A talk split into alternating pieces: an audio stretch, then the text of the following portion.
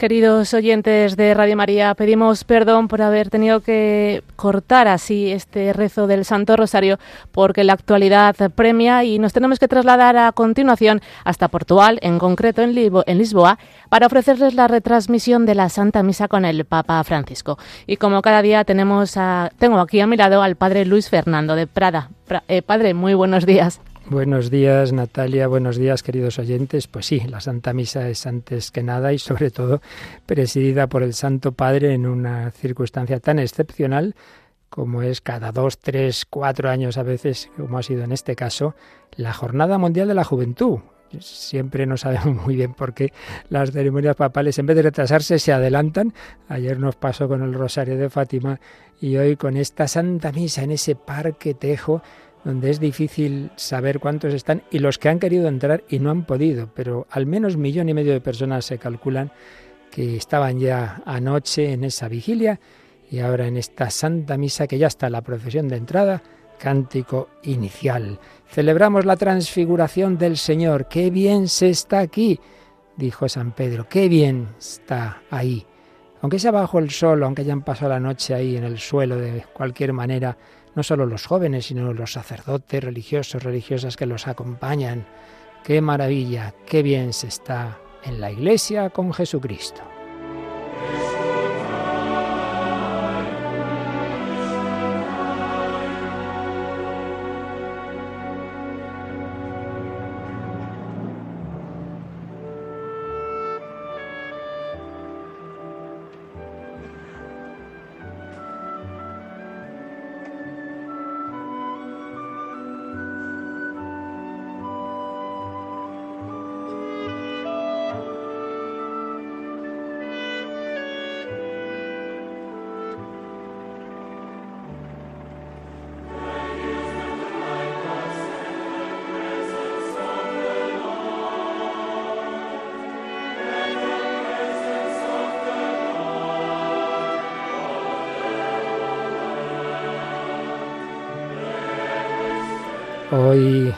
Ya nos han recordado los programas anteriores de Dies Domini y el Padre Horta, aunque correspondería el domingo ordinario, sin embargo, al ser 6 de agosto, prima esta fiesta de la transfiguración del Señor.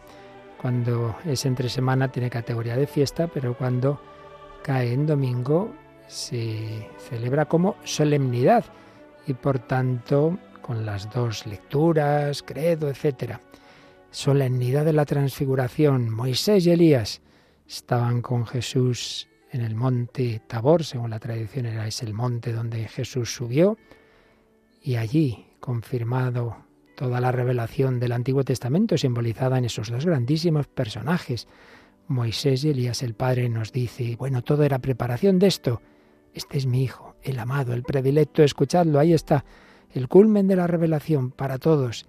Antiguo Testamento, Nuevo Testamento, ahora ya son no las doce tribus, sino los doce apóstoles en los que Jesús va a edificar su iglesia. Subamos también nosotros a este monte. Y ahora el sucesor de Pedro celebra aquí en Portugal esta tierra donde llegó la fe pronto, aquella provincia romana, España, la Bética, Tarraconense, Ahí llegó pronto la fe en esos primeros años de ese primer siglo cristiano.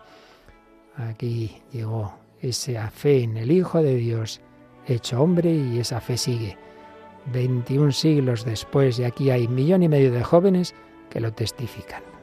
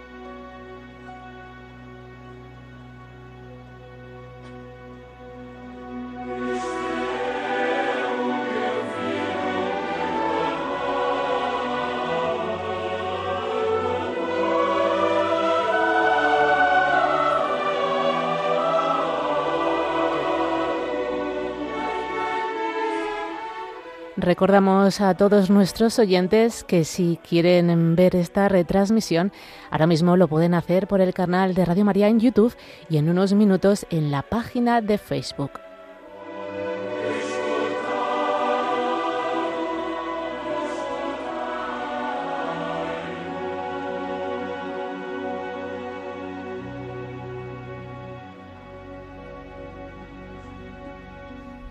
Como está ocurriendo en los últimos meses por las dificultades de movilidad del Papa. Hay una especie de presidencia compartida. El Papa está en la sede, sentado, pero es un cardenal quien está, quien está incensando ahora mismo el altar, quien hará pues distintas partes presidenciales de la Santa Misa, eh, ya digo, una presidencia compartida dadas las circunstancias. Bueno, pues ya va a comenzar esta Santa Misa. En el nombre del Padre y del Hijo y del Espíritu Santo. Amén. La paz esté con vosotros. Y con tu espíritu.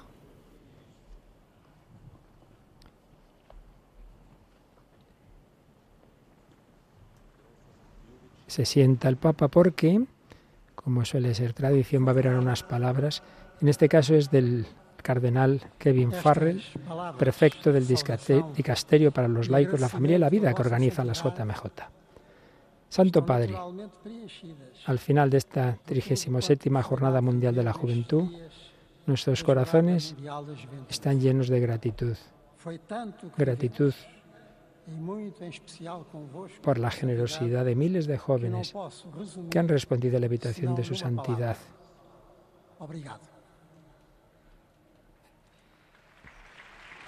Tiempo de levantarse es ahora. Na nossa língua portuguesa, a palavra indica que não só recebemos, como nos sentimos levados a retribuir o que nos foi dado. E Vossa Santidade deu-nos tanto nestes dias, com a presença, a palavra e os gestos que generosamente repartiu que nunca mais deixaremos de lhe retribuir com imensa gratidão e oração constante pela vida, saúde e ministério de Vossa Santidade. Muito obrigado. Está dando las gracias al Santo Padre por su ministerio, por su entrega. Muito obrigado. Muchas gracias. Santo Padre, aceitastes e estimulastes Santo Padre aceptó, realizó la, realización de esta jornada. como una ocasión de encuentro con esta multitud juvenil que viene de los cinco continentes, propuesta a todos, la riqueza del Evangelio de Cristo que se ofrece globalmente. que jornada muito especialmente para os jovens. Una fuerza muy especial para los jóvenes. Una ocasión de reencuentro. No sentido da solidariedade e da construção de um mundo mais capaz sentido de solidaridad y construcción de un mundo más capaz de responder a las justas aspiraciones de todos después de la pandemia que nos confinó e do melhor de si próprios. Estiveste sempre conosco, Santo Padre, animando-nos a prosseguir na Animando realização a jornada, los jóvenes, Santo Padre, ultrapassando adiamentos e obstáculos más allá de los não obstáculos y também. dificultades que no han faltado. Esta jornada foi muito especialmente vossa, Esta Santo jornada ha sido muy Padre, e especialmente jovens que congregastes aqui, vuestra E assim por los jóvenes que congregasteis aquí. Y así será recordado como um momento decisivo en la construcción de um mundo mais belo, y fraterno. vossa figura e o vosso exemplo, Santo Padre, concitaron el apoyo y las contribuciones que no han faltado que permitiram fazer desta bela terra de Portugal a terra de uma multidão provinda do mundo inteiro. Esta bella tierra de Portugal ha podido ofrecer muitas su colaboración, contribuições las autoridades públicas, muchas contribuciones permitiram à particulares que han ayudado a la organización magníficos colaboradores e voluntários y a los magníficos colaboradores y voluntarios. La organización de esta Todos jornada. acolheram as vossas mensagens de estímulo, Todos recibieron vuestros mensajes y e estímulos mobilizadoras como foram. movilizadores. Todos estão convosco nesta Santa Missa, Todos están con usted en esta Santa Misa, dando gracias a Dios Jornada Mundial por la da Jornada Juventude Mundial de la Juventud Lisboa en Lisboa 2023. 2023. E como tudo o que a Deus se devolve, também neste momento readquire a frescura original. Essa mesma que nem a idade nem os problemas de saúde retiram a vossa santidade. Neste sentido, sois o mais jovem dos jovens que aqui estão. Es este un joven Muito entre los obrigado, jóvenes a pesar de las dificultades. Tenemos que pedir disculpas porque no tenemos, no teníamos, no, ni la tenemos, la información exacta. No es el cardenal Kevin Farrell, es el cardenal presidente de la Conferencia Episcopal Portuguesa. Está dando gracias al Papa por esta jornada, por su impulso. Y tenemos que traducir así, sin papeles, más o menos. Irmãos, Las palabras para del cardenal y ya sigue la Santa o Misa. Hermanos, para celebrar dignamente estos sagrados misterios, reconozcamos nuestros pecados. Hacemos nuestro acto de contrición. Confesemos Yo confieso ante. Dios Todopoderoso y ante vosotros, hermanos, que he pecado mucho de pensamiento, palabra, obra y omisión. Por Por mi culpa, por mi culpa, por mi gran culpa. Por eso ruego a Santa María, siempre Virgen, a a los ángeles, a los santos y a vosotros, hermanos, que intercedáis por mí ante Dios nuestro Señor. Dios Todopoderoso tenga misericordia de nosotros, perdone nuestros pecados y nos lleve vida a la eterna. vida eterna. Amén. Invocamos al Señor, a Cristo glorioso resucitado con los quieres. Christ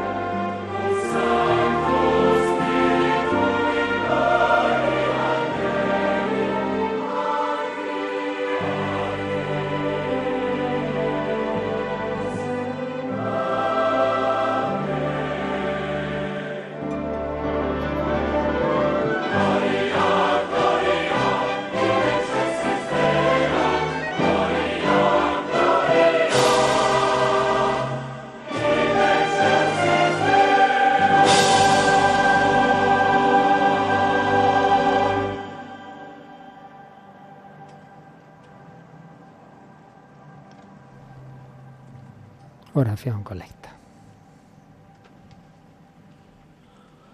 Oremos. Oremos.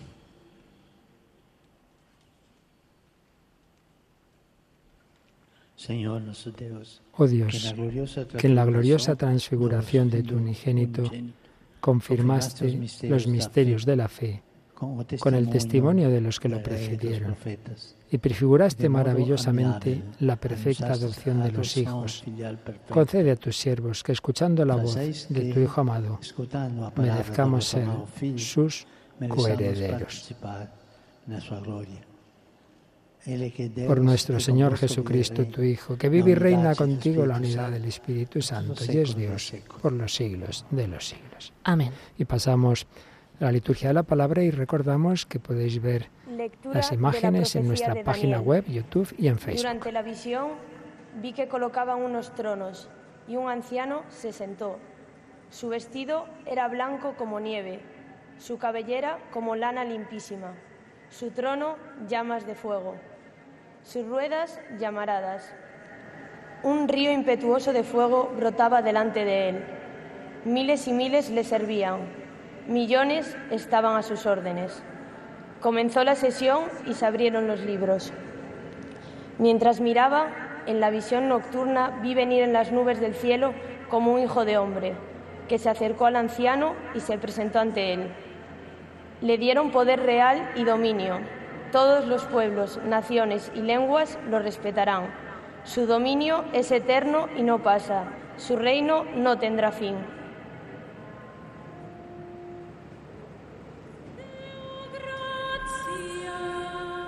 Palabra de Dios. Te alabamos, Señor.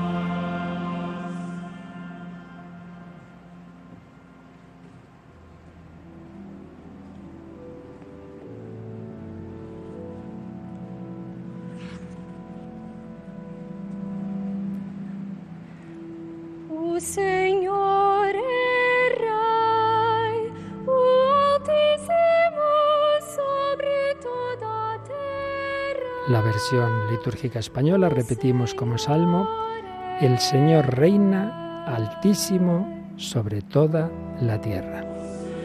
El Señor reina altísimo sobre toda la tierra.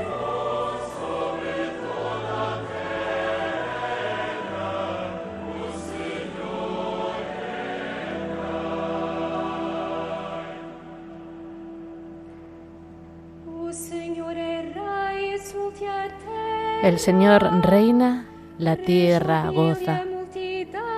Se alegran las islas innumerables. Tiniebla y nube lo rodean. Justicia y derecho sostienen su trono.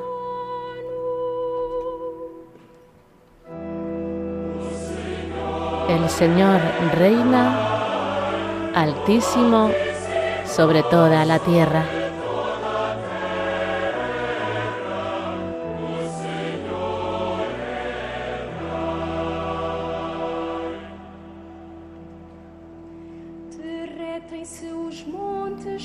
Los montes se derriten como cera ante el Señor, ante el Señor de toda la tierra. Los cielos pregonan su justicia y todos los pueblos contemplan su gloria.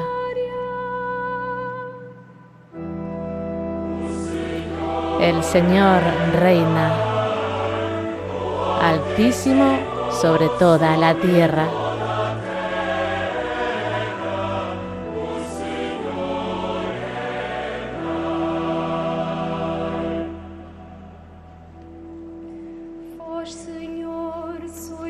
Porque tú eres, Señor, altísimo sobre toda la tierra, encumbrado sobre todos los dioses. E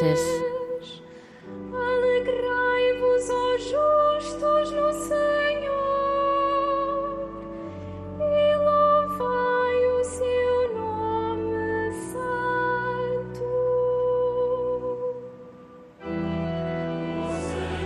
El Señor reina altísimo sobre toda la tierra.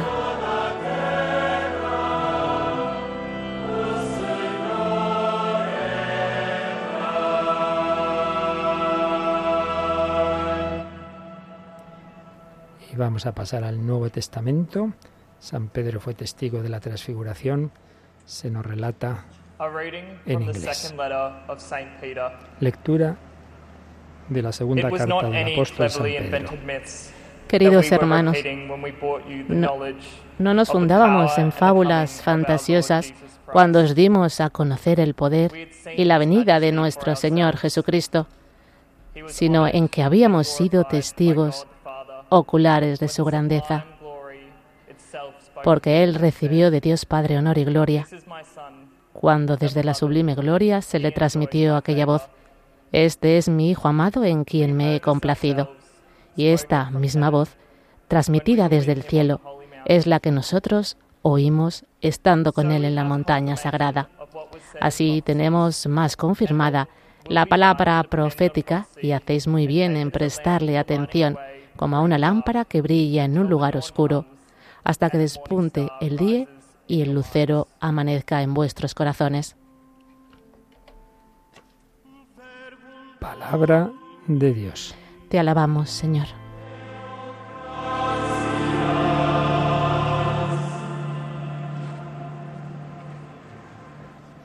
Y tras esta primera lectura del Antiguo Testamento, el Salmo y la segunda del Nuevo, el Aleluya nos anuncia que vamos a la parte principal de la liturgia de la palabra, el Santo Evangelio en este ciclo A, según San Mateo. Aleluya, se va formando la procesión en la que los ministros de la palabra se dirigen al Santo Padre, el diácono que va a proclamar el Evangelio, el turiferario, los turiferarios que llevan el incienso que el Papa bendice, todo ello resaltando la importancia de este momento, momento más importante de la primera, del primer gran plato de este banquete eucarístico, la palabra de Dios. Ese evangeliario está encima del altar indicando la unidad entre este primer plato de la palabra y el segundo, el de la Eucaristía propiamente dicha. Como a Jesús en Emaús primero les habló, les explicó las escrituras y luego partió para ellos el pan.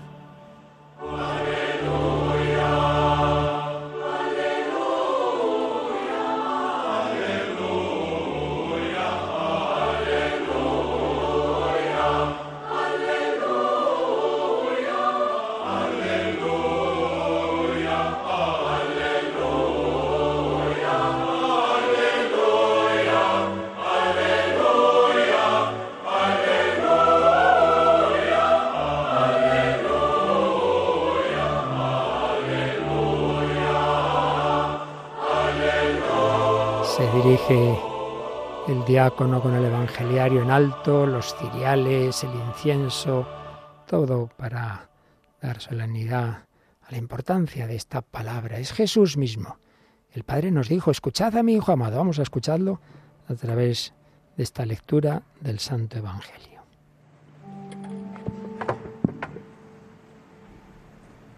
Dominus vobiscum. El Señor esté con vosotros. Y con tu espíritu. Lectura del Santo Evangelio según San Mateo. Gloria a ti, Señor.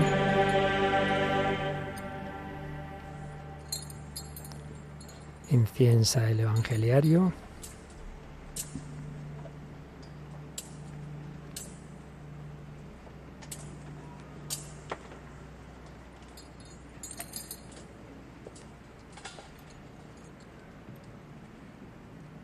En aquel tiempo Jesús tomó consigo a Pedro, a e Santiago y a su hermano Juan e y subió con ellos aparte a un monte alto. e Se transfiguró delante de ellos. Y su rostro resplandecía como el sol. y sus vestidos se volvieron blancos como la luz. E De repente se les aparecieron Moisés y Elías conversando con él. Pedro entonces tomó la palabra y dijo a Jesús, Señor, qué bueno es que estemos aquí. Si quieres haré tres tiendas, una para ti, otra para Moisés y otra para Elías. Todavía estaba hablando. cuando una nube luminosa los cubrió con, una, con su sombra. E y una voz desde la nube decía, Este Este es mi Hijo el amado, en quien me complazco. Escuchadlo. Ao ouvirem estas palavras, Al oírlo, los discípulos cayeron de e bruces, muito. llenos de espanto. Jesús se acercó e y tocándolos les dijo, e levantaos, temais. no temáis. Al alzar los ojos, no vieron a nadie más que a Jesús solo. Cuando bajaban del monte, Jesús les mandó, no contéis a nadie la visión hasta que el Hijo del Hombre resucite de entre los muertos.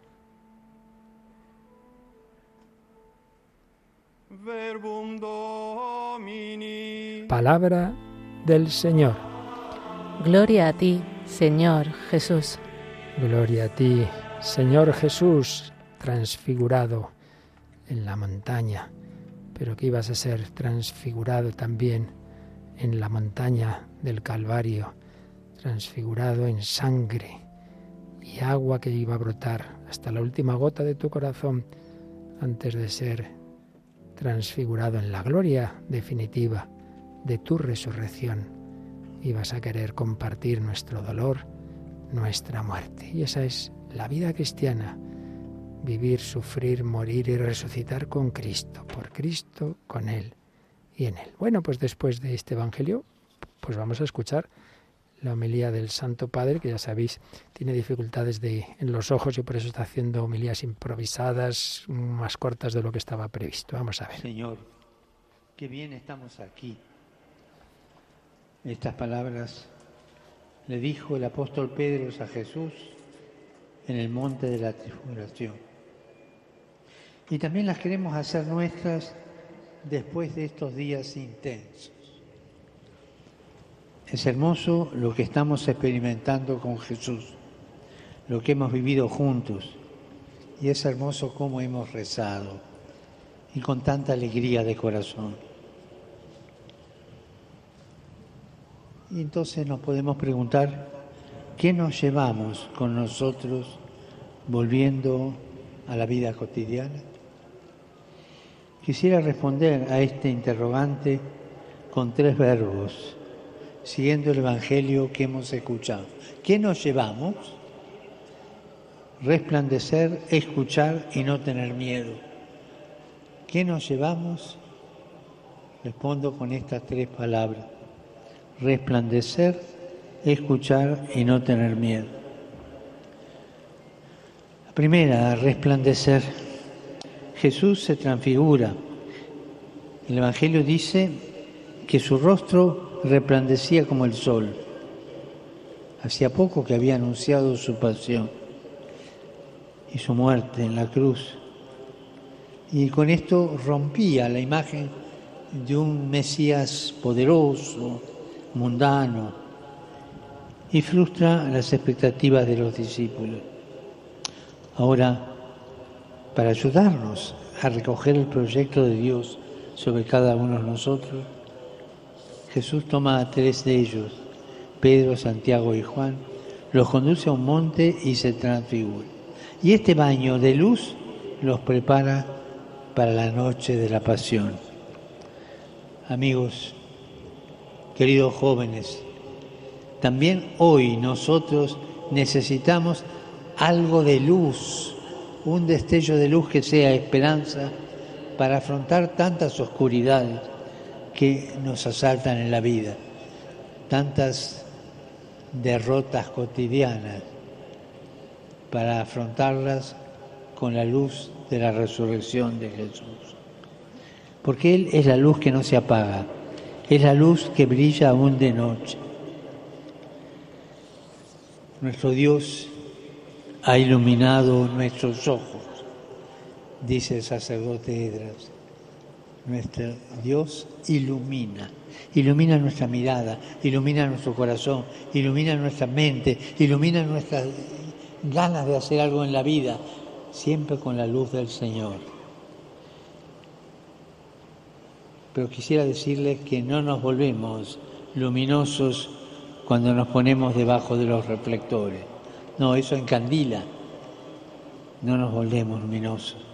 No nos volvemos luminosos cuando mostramos una imagen perfecta, bien prolijitos, bien terminaditos. No, no. Aunque nos sintamos fuertes y exitosos. Fuertes, exitosos, pero no luminosos. No. Nos volvemos luminosos, brillamos cuando acogiendo a Jesús aprendemos a amar como Él. Amar como Jesús, eso nos hace luminosos. Eso nos lleva a hacer obras de amor. No te engañes, amiga, amigo. Vas a hacer luz el día que hagas obras de amor. Pero cuando en vez de hacer obras de amor hacia afuera, mirás a vos mismo como un egoísta, ahí la luz se apaga. El segundo verbo es escuchar. En el monte una nube luminosa cubrió a los discípulos. ¿Y qué esa nube de la cual habla el Padre? ¿Qué dice? Escúchenlo. Este es mi Hijo amado, escúchenlo. Y está todo aquí. Y todo eso que hay que hacer en la vida está en esta palabra. Escúchenlo. Escuchar a Jesús. Todo el secreto está ahí. Escuchar qué te dice Jesús. Yo no sé qué me dice. Agarra el Evangelio y lee lo que dice Jesús y lo que dice en tu corazón. Porque Él tiene palabras de vida eterna para nosotros. Él revela que Dios es Padre, es amor. Él nos enseña el camino del amor. Escucharlo a Jesús. Porque por ahí nosotros con buena voluntad emprendemos caminos que parecen ser del amor, pero en definitiva son egoísmos disfrazados de amor. Tened cuidado con los egoísmos disfrazados de amor. Escúchalo, porque Él te va a decir cuál es el camino del amor. Escuchar. Resplandecer, la primera palabra, sean luminosos. Escuchar, para no equivocarse el camino. Y al final, la tercera palabra, no tener miedo. No tengan miedo. Una palabra que en la Biblia se, se repite tanto, en los evangelios, no tengan miedo. Y esta fue las últimas palabras que en este momento de la transfiguración Jesús dijo a los discípulos. No tengan miedo. Ustedes jóvenes que han vivido esta, este gozo, estaba por decir esta gloria, bueno, algo de gloria es este encuentro con nosotros. Ustedes que cultivan sueños grandes, pero a veces ofuscados por el temor de no verlos realizarse. A ustedes que a veces piensan que no serán capaces.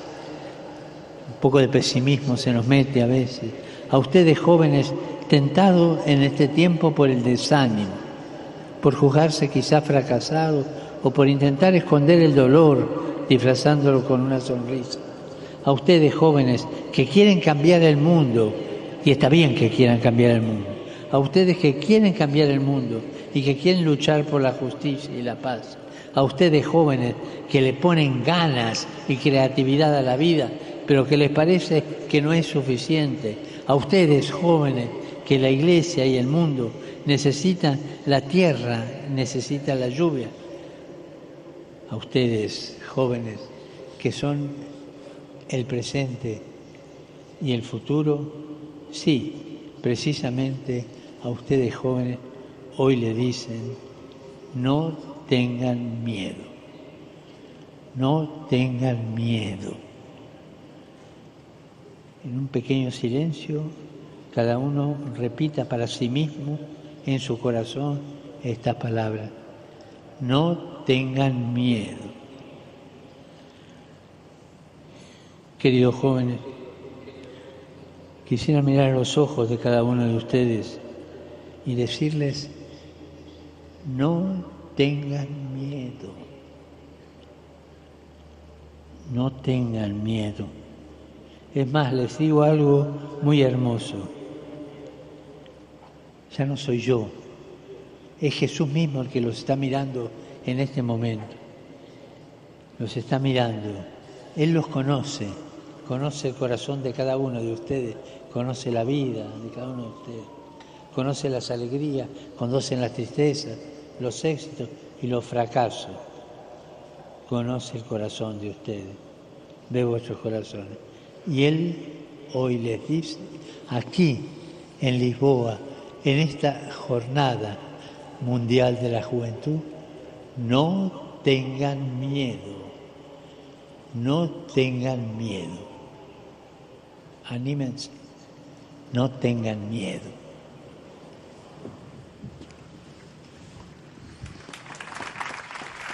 Pues ha sido la homilía del Santo Padre, esta vez de todos los discursos que ha tenido, es en el que más ha seguido el texto que tenía escrito, pero aún así lo ha resumido y con esas tres claves como tantas veces suele hacer, esas tres palabras, siguiendo el Evangelio, resplandecer, escuchar y no tener miedo.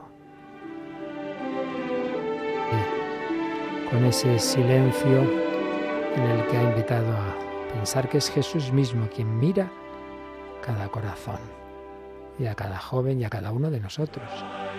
Nos mira y nos dice, no tengas miedo. Y vamos a responder a esta palabra diciendo que sí, que creemos en Él, que nos fiamos de Él, que creemos en el Padre, en el Hijo y en el Espíritu Santo.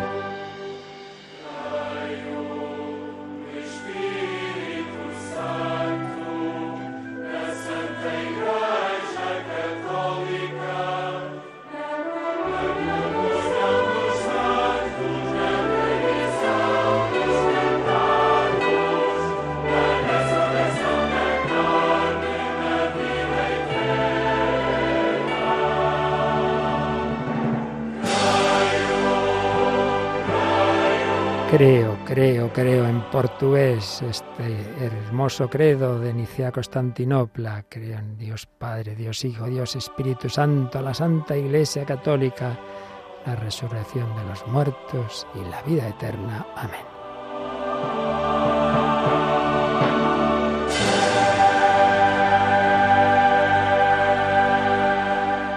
Y pasamos a la oración universal, oración de los fieles.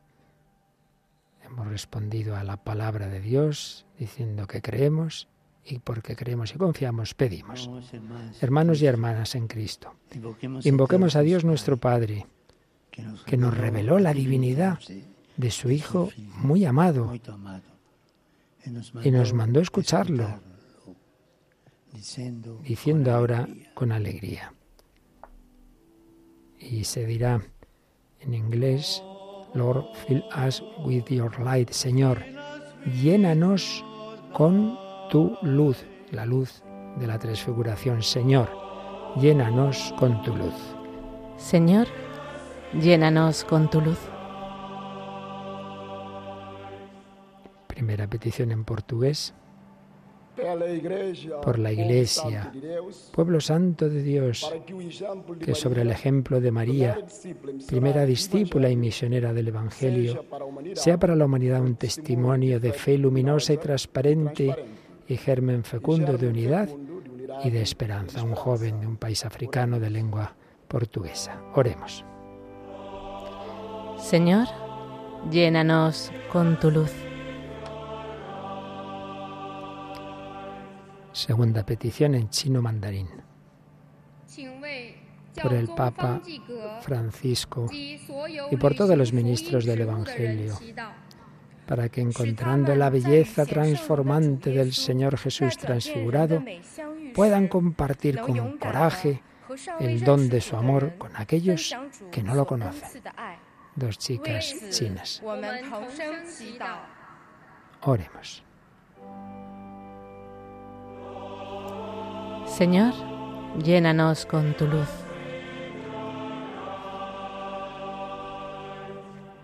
Tercera petición en polaco. Una chica. Por los hombres y mujeres que gobiernan nuestras sociedades, que dejándose transfigurar por Jesús puedan contribuir con su vida a construir una sociedad más fraterna en la que prevalezcan la justicia, la verdad y la paz. Oremos. Señor, llénanos con tu luz. Cuarta petición en inglés. Por cuantos están enfermos, desocupados, marginados o en dificultades, que el Espíritu Santo que consuela y transforma los corazones los ayude a crecer en la fe, la esperanza y la caridad encuentren consolación en la amorosa prisa de los hermanos. Oremos. Señor, llénanos con tu luz. En árabe.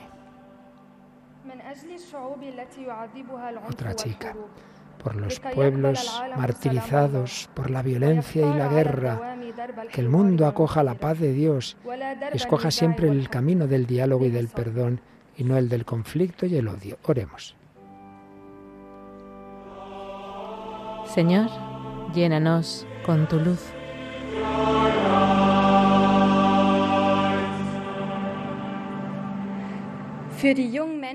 En alemán. Por los jóvenes que participan en la Jornada Mundial de la Juventud, escuchando el Evangelio y fascinados por la belleza del Señor Jesús, se dediquen a la construcción del propio futuro, llevando esperanza y alegría en la Iglesia y en el mundo. Otra joven ha hecho esta petición por los jóvenes. Oremos. Señor, llénanos con tu luz. Y la última petición en italiano. por nosotros. ¿A qué reunidos? Para celebrar la Eucaristía, para que confiando con coraje en la palabra de Dios y fortificados por el pan de la vida, nos convirtamos en fermento de luz y de esperanza en medio de los hermanos. Oremos. Señor, llénanos con tu luz. Un joven italiano y ahora el Santo Padre culmina. Acoge, oh Padre, nuestra oración e irradia sobre nosotros la luz de la santa montaña, para que viendo el esplendor de tu rostro y escuchando la voz de tu Hijo, seamos plenamente configurados a Él, el que vive y reina por los siglos de los siglos. Amén. Y así termina la liturgia de la palabra, este primer gran plato de este inmenso banquete en el que al menos millón y medio de personas están asistiendo en este parque Tejo de Lisboa, junto a ese río que entra por aquí, que divide las dos partes de este inmenso parque, en el que se reparte el pan de la palabra y ahora se va a consagrar el pan de la Eucaristía. Cristo se nos da como alimento, este es mi Hijo el amado, escuchadlo y comedlo, tomad y comed. Qué maravilla. Algunos fieles llevan ahora estas ofrendas para el sacrificio eucarístico. Preparamos también nuestros corazones y ya sabéis, el momento no es simplemente de escuchar, sino de ofrecer, incorpora tu vida, incorpora tu cuerpo, tu alma, tus alegrías, tus tristezas, hay que compartir con Cristo, sea Getsemaní, sea Caná, sea la cruz, sea la resurrección, por Cristo, con Él y en Él, como al final dirá el presidente. Y ahí nosotros diremos amén, diciendo sí, yo quiero vivir, sufrir, morir y resucitar con Cristo.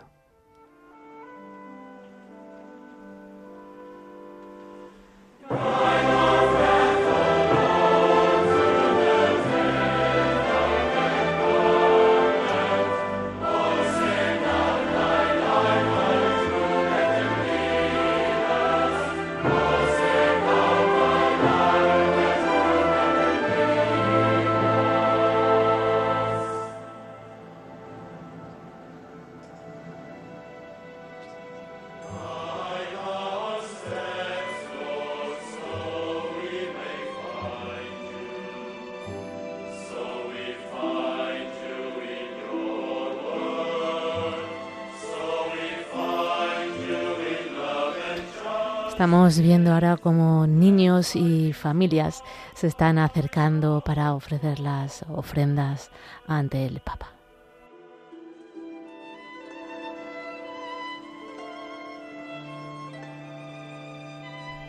En efecto, parece que si ahora son, parece una familia, sí, los padres y varios hijos de varias edades están ante el Santo Padre presentando el pan y vino que van a transformarse nuestras vidas, nuestras familias, nuestras alegrías y sufrimientos van a ser transfigurados como el cuerpo de Cristo. La familia se abraza ante el Santo Padre, los esposos con sus hijos, la familia cristiana transfigurada por esa luz de Cristo, como todo lo humano está llamado a ser transfigurado.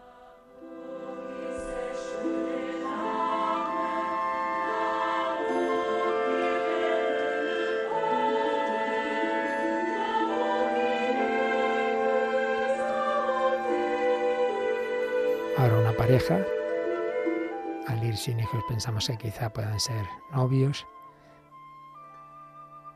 La otra familia van bajando, familia muy numerosa. Y mientras se canta este cántico que acompaña al ofertorio, y recordemos, mientras los ministros de la Eucaristía van poniendo el agua, esa gotita de agua en el vino como símbolo de que nuestras vidas, pequeñas, sencillas, aparentemente insignificantes, pero incorporadas a Cristo, adquieren un valor de colaborar a la redención del mundo. Y ahora son dos jovencitos con alba, dos monaguillos, quién sabe si quizás del seminario menor, los que han ofrecido al Papa también las ofrendas.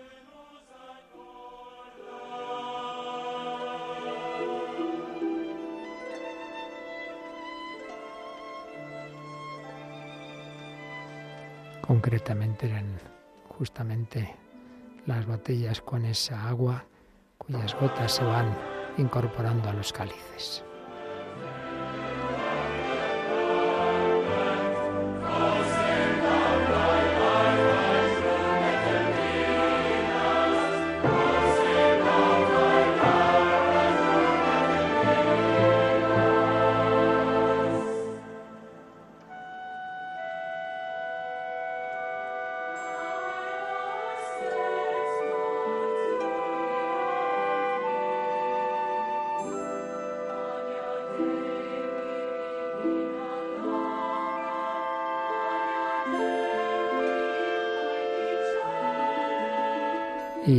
Y de nuevo es el cardenal, presidente de la conferencia episcopal de Lisboa, el que preside esta parte. Ya decíamos que es una presidencia compartida desde hace ya tiempo por las dificultades del Papa para moverse, pues se hace esta forma peculiar de presidencia.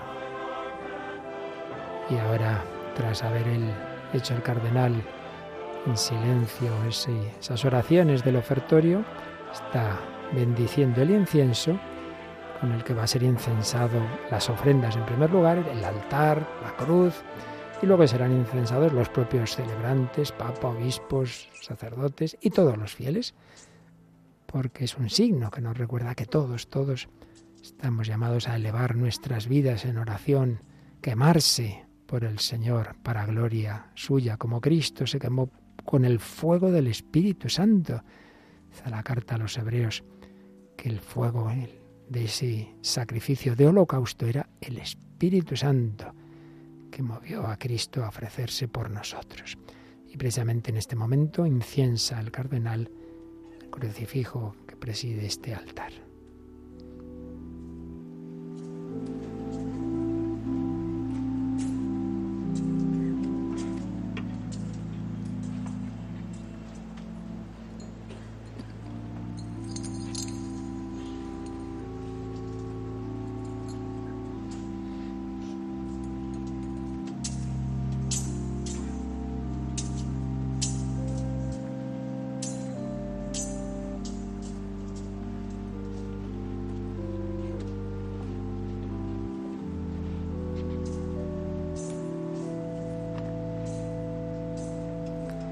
Oír, ¿verdad?, ese incensario, porque justo estaban incensando al Papa, al Cardenal, ahora el diácono se dirige a los demás con celebrantes y a todo el pueblo de Dios.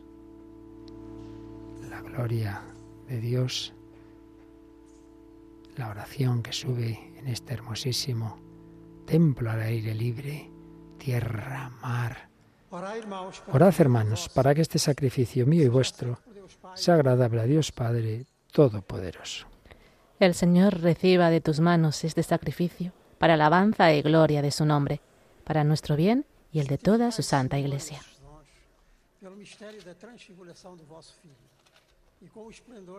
Te rogamos, Señor, que santifiques la ofrenda que te presentamos en la gloriosa transfiguración de tu unigénito y que con los resplandores de su luz nos limpies de las manchas de los pecados. Por Cristo nuestro Señor. Amén. El Señor esté con vosotros. Y con tu espíritu. Levantemos el corazón. Lo tenemos levantado hacia el Señor. Demos gracias al Señor nuestro Dios. Es justo y necesario. En verdad es justo y necesario. Es nuestro deber y salvación darte gracias siempre y en todo lugar. Señor Padre Santo, Dios Todopoderoso y Eterno, por Cristo, Señor nuestro, el cual manifestó su gloria delante de unos testigos predilectos y revistió con gran esplendor la figura de su cuerpo semejante al nuestro, para arrancar del corazón de los discípulos el escándalo de la cruz y manifestar que en el cuerpo de la Iglesia entera se cumplirá lo que de modo maravilloso se realizó en su cabeza. Por eso, con las virtudes del cielo, te aclamamos continuamente en la tierra, alabando tu gloria sin cesar. Y nos unimos a este cántico de glorificación. Santo, santo, santo es el Señor.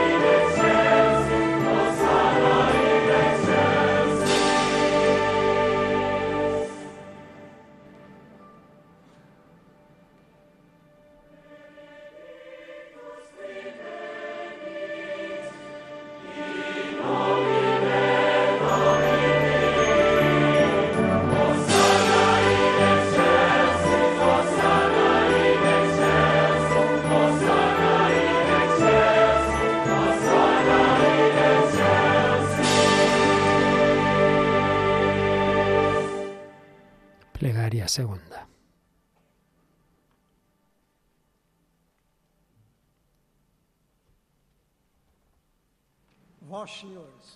Santo eres en verdad, Señor, fuente de toda santidad.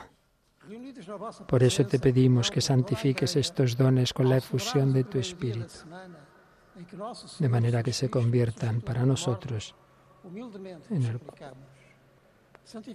cuerpo y la sangre de Jesucristo nuestro Señor.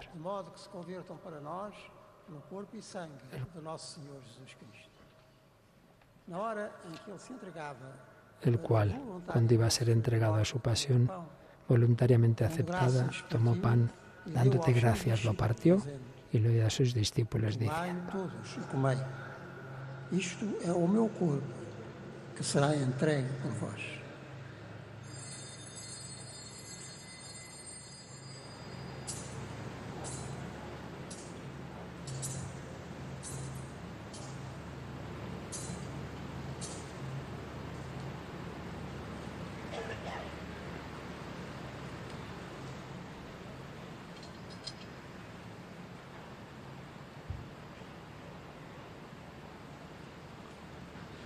Del mismo modo, acabada la cena, tomó el cáliz y dándote gracias de nuevo, lo pasó a sus discípulos diciendo, Tomai todos bebei. Este é o cálice do meu sangue, o sangue da nova e eterna aliança, que será derramado por vós e por todos para a remissão dos pecados. Fazei isto em memória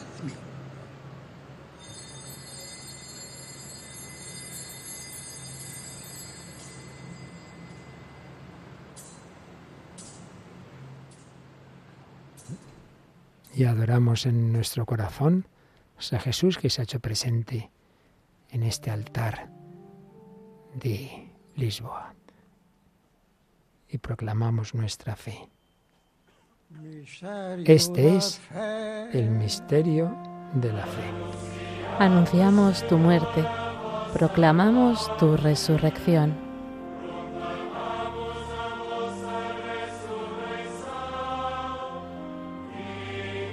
Ven, Señor Jesús.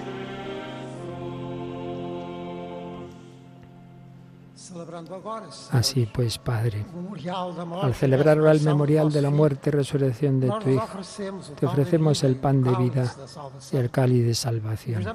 Y te damos gracias porque nos haces dignos de servirte en tu presencia. Te pedimos humildemente que el Espíritu Santo congregue en la unidad cuantos participamos del cuerpo y la sangre de Cristo. intercesión de otro cardenal. Cardenal Kevin. Acuérdate, Señor, de tu iglesia extendida por toda la tierra y reunida aquí en la caridad con el Papa Francisco, nuestro obispo Manuel y todos los pastores que cuidan de tu pueblo. Lleva a su perfección por la caridad. Acuérdate también de nuestros hermanos que durmieron en la esperanza de la resurrección y de todos los que han muerto en tu misericordia. Admítelos a contemplar la luz de tu rostro. Ten misericordia de todos nosotros y así con María, la Virgen Madre de Dios, su esposo San José,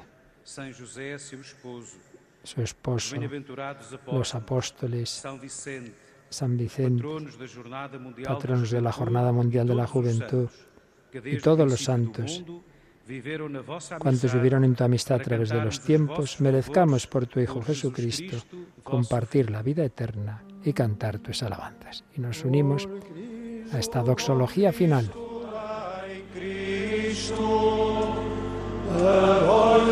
Nos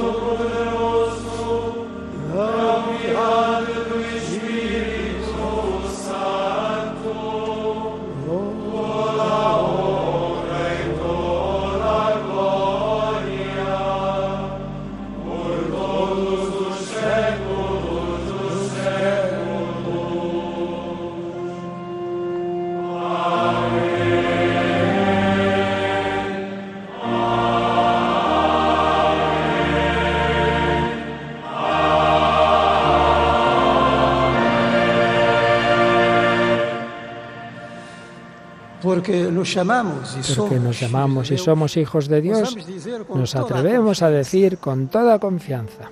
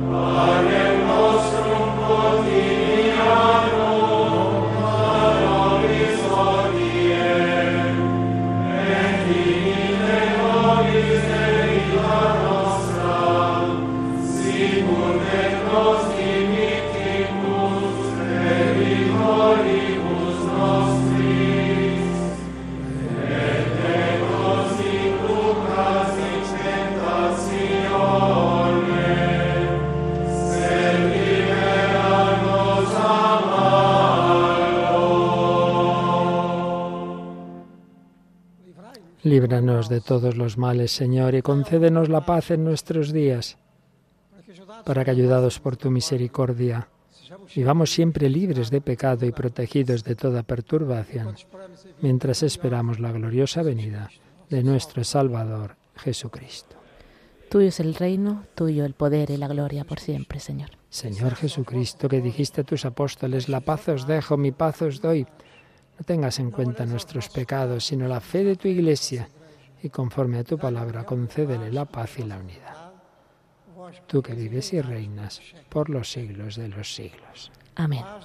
La paz del Señor esté siempre con vosotros. Y con tu espíritu.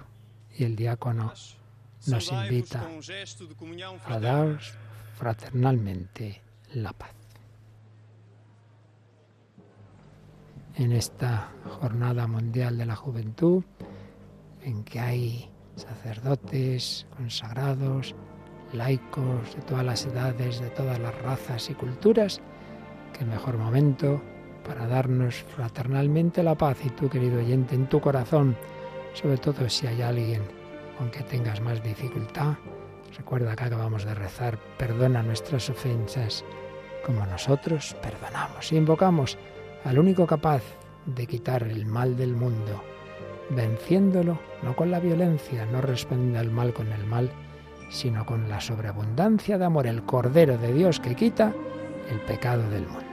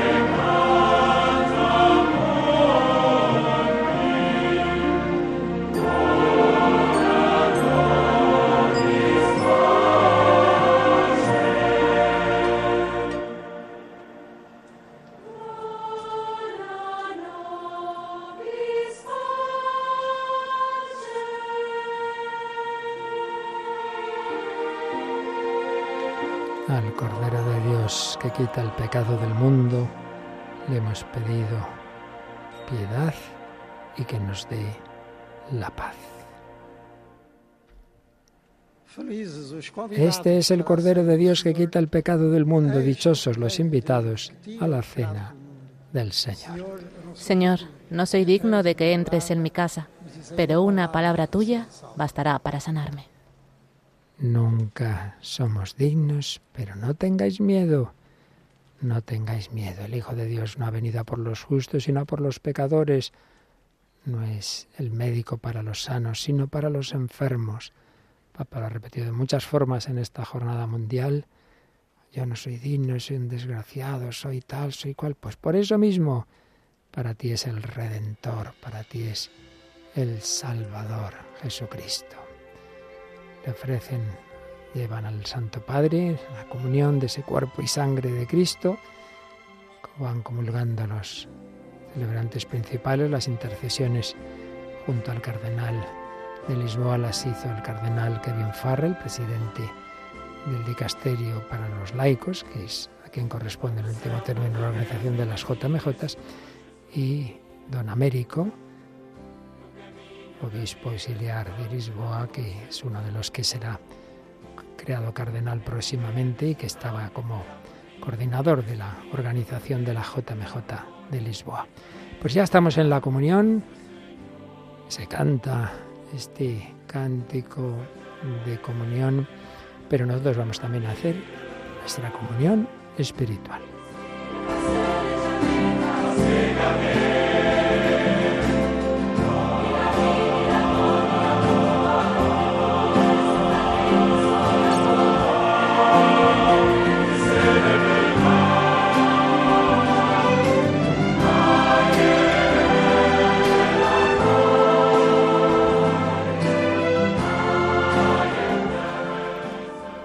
Comunión espiritual. Jesús mío, creo que estás realmente presente en el Santísimo Sacramento. Te amo sobre todas las cosas y te deseo en el interior de mi alma. Ya que en este momento no puedo recibirte sacramentalmente, ven al menos espiritualmente a mi corazón. Estando dentro de mí, yo te abrazo y me uno todo a ti. No permitas nunca que me separe de ti. Eterno Padre, yo te ofrezco la sangre preciosísima de Jesucristo como pago por mis pecados y los del mundo entero, en sufragio de las almas del purgatorio y por las necesidades de la Santa Iglesia.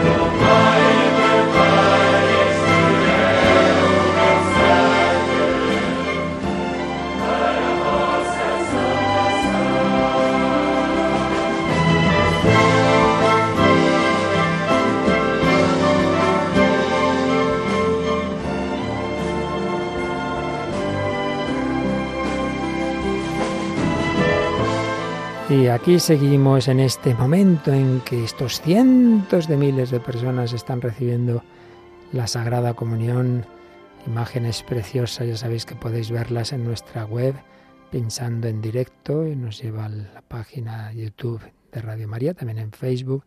Y la verdad es que son imágenes de una gran devoción, como van comulgando con suma reverencia tantas personas, siguen comulgando los concelebrantes y luego muchos se han repartido, qué difícil es en estas celebraciones, pero se intenta llegar a todo el que quiere comulgar, se van repartiendo sacerdotes, diáconos, por esta inmensa esplanada. También nosotros queremos entrar en comunión con Jesús, por eso hemos hecho la comunión espiritual. Y un nuevo cántico nos ayuda en este momento de pedir a Jesús que también nosotros sepamos subir al monte, al monte Tabor o al monte Calvario. Cada momento Él sabe lo que nos conviene. Él es la luz del mundo.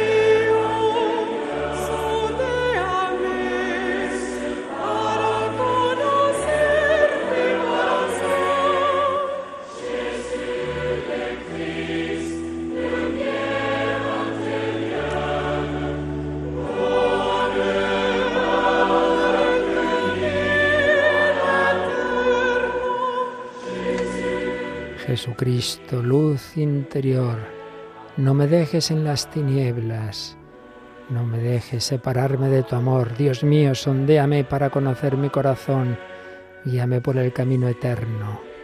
Dice un bello salmo que se está cantando, intercalando con esta invocación a Jesucristo, luz del mundo, con un canon de Tese.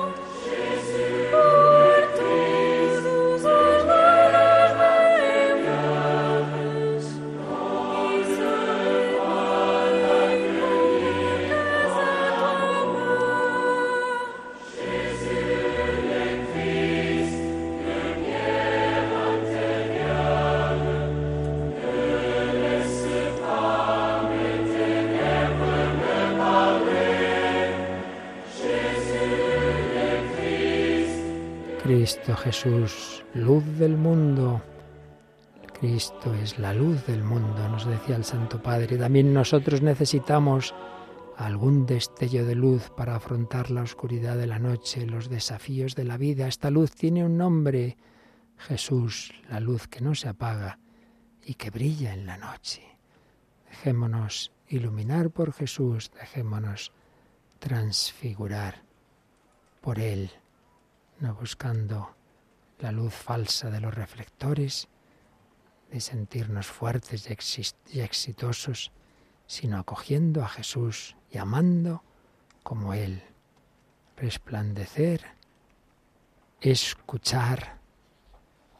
Han sido las dos primeras palabras y no tener miedo, tercera palabra, tercera clave de este mensaje, de esta homilía que hemos escuchado del Santo Padre. Momento de acción de gracias, de esta comunión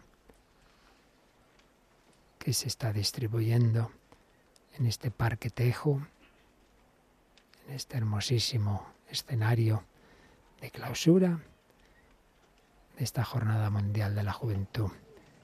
No hemos dicho que se ha llevado una imagen de la Virgen de Fátima al altar, está muy cerquita también del, del altar, como no, iba a haber una imagen de la Virgen de Fátima en esta misa final de la Jornada Mundial de la Juventud en Portugal, en esta tierra en que la Virgen hace un poco más de un siglo quiso bajar para guiar a la humanidad también, decían los pastores, la vimos más brillante que el sol, María, también, como no, transfigurada, transfigurada plenamente, como inmaculada que es, como llena de gracia, y ahora ya asunta a los cielos en cuerpo y alma.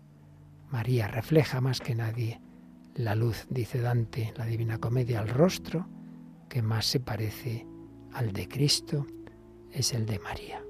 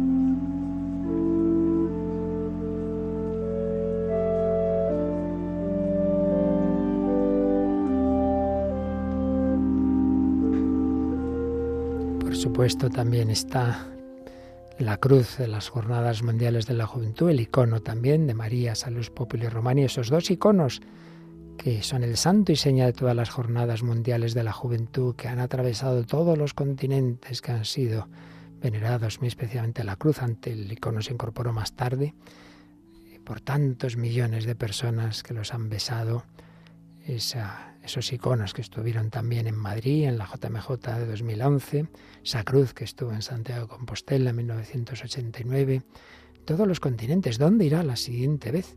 Se dirá al final. Puede que haya alguna sorpresa, según nuestros informes secretos, Natalia, pero bueno, vamos a esperar a ver. Efectivamente, no nos adelantemos. No nos adelantemos. Tenemos algunas sospechas de que puede haber sorpresas, como tantas veces en este pontificado. Pero ahora es momento todavía de ese recogimiento y al final vendrá la alegría. Los que eh, seguro que hay, hay jóvenes, en fin, hay alguna cosa que hemos visto muy sospechosa, hay jóvenes que darán muchos saltos al final de todo cuando se diga dónde va a ser la próxima jornada. Pero de momento, una vez más, se comprueba lo que hemos estado diciendo estos días que estos jóvenes saben cantar y bailar y saben rezar y recogerse y estar en silencio.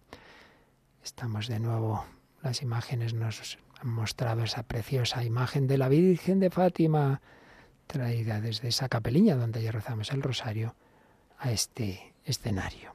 Bueno, pues vamos ya a la oración final de la Santa Misa. Oración poscomunión. Oremos. Que el alimento celestial que hemos recibido, Señor, nos transforme en imagen de tu Hijo, cuya claridad has querido manifestarnos en su gloriosa transfiguración por Jesucristo nuestro Señor. Esta vez sí que ha sido el Papa el que ha hecho esta oración final. Y bueno, vienen esas, esos saludos últimos. Al principio fue el cardenal patriarca de Lisboa, Monseñor Manuel Clemente, quien hizo el saludo, pero ahora es el cardenal Kevin Farrell, que es el presidente del dicasterio de, para los laicos, familia y vida. Habla en español de momento. Nuestros corazones están llenos de gratitud. Gratitud por la generosidad de miles de jóvenes que han respondido a la invitación de su santidad. El tiempo de levantarse es ahora. Así les ha dicho en su mensaje para esta jornada. Y sí, Santo Padre, los jóvenes se han levantado, se han puesto a buscar el camino que lleva a Jesucristo y a los demás. Han celebrado la fe junto al sucesor de Pedro y han dado testimonio del amor de Cristo que vibra en sus corazones. Sentimos gratitud porque los jóvenes han sido peregrinos de paz en tiempos en los que muchos, demasiadas guerras se combaten en tantas partes del mundo, testimoniando así que la amistad, la caridad y la paz no son una utopía. Agradecemos también la tenacidad y la confianza en Dios de tantas personas que no se desanimaron ante las dificultades. La pandemia ha mantenido al mundo inestable desde principios de 2020. La fecha de la Jornada Mundial se aplazó un año, pero nadie perdió el ritmo del camino. Los organizadores de Lisboa siguieron trabajando con empeño cada día para que esta jornada se celebrara. Y lo mismo lo hicieron los jóvenes de todo el mundo que esperaban esta peregrinación y se prepararon para participar, superando muchos obstáculos. Para todos ha sido fundamental la poderosa intercesión de Nuestra Señora de Fátima, que esperaba en esta tierra a muchos de sus hijos con un corazón de madre. En este momento, santidad,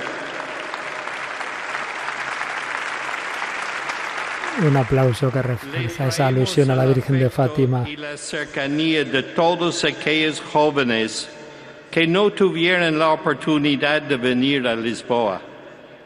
Sin embargo, han vivido la, esta jornada a través de los medios de comunicación o participando en las numerosas jornadas de oración, fraternidad y misión que se organizaron en muchas diócesis de todo el mundo. Gracias, Santo Padre, por traernos durante estos días el anuncio y el testimonio del amor filial incondicional del Señor. Gracias porque nos infunde esperanza, recordándonos incansablemente que el camino de la paz y de la reconciliación entre los pueblos es posible. Gracias porque siempre nos muestra a María como compañera de viaje en la peregrinación de esta vida. Le pedimos, Santo Padre, que bendiga a estos jóvenes para que al volver a sus casas siguen siendo discípulos misioneros, abriendo las puertas a todos en la iglesia, como lo han sido en estos días. Que la buena prisa de María les impulsa a llevar a Jesucristo a todas las personas y que el Espíritu Santo les confirme en los próximos años como fieles peregrinos de esperanza. Gracias, Santo Padre. Han sido las palabras de agradecimiento de su eminencia al cardenal Kevin Farrell, prefecto del Dicasterio para los Laicos, la Familia y la Vida, con in- in- inconfundible acento estadounidense, pero como vemos habla bien el español y así hemos podido escucharle directamente. Bueno, pues quedan las palabras finales y muy esperadas del Papa.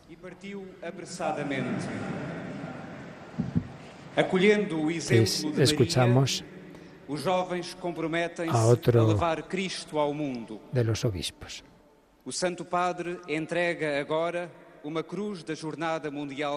A ver, a ver. a cinco jovens, representantes dos cinco continentes, significando assim que todos somos enviados a testemunhar o amor de Cristo vivo. la entrega a jóvenes de los cinco continentes de una cruz, porque es misa de envío, no lo olvidemos, no simplemente es de clausura, sino de envío, todos llamados a testimoniar el amor de Cristo. El cardenal Padre de le ha entregado al Papa como regalo, y recuerdo, un cáliz. Y ahora se acercan esos cinco jóvenes a los que el Papa les da como un icono de la cruz, de la JMJ, de Lisboa 2023, cada uno de un continente, para testimoniar lo que aquí se ha vivido, porque esto no termina aquí, empieza aquí. Misa de envío. Habéis vivido con muchos otros jóvenes la fe, pero ahora tenéis que dar testimonio en ambientes donde no vas a ser mayoría como aquí, sino muchas veces minoría, pero como dicen en cursillos de Cristian, da Cristo y yo, mayoría absoluta.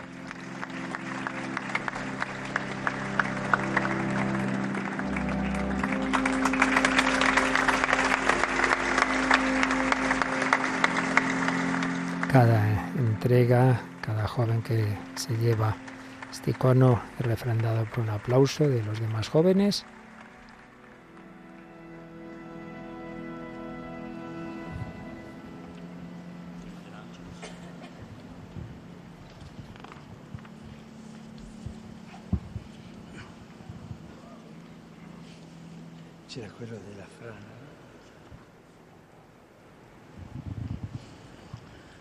Oímos ahora Queridos al Papa. hermanas, una palabra ha resonado muchas veces en estos días y es gracias, o mejor dicho, obrigado.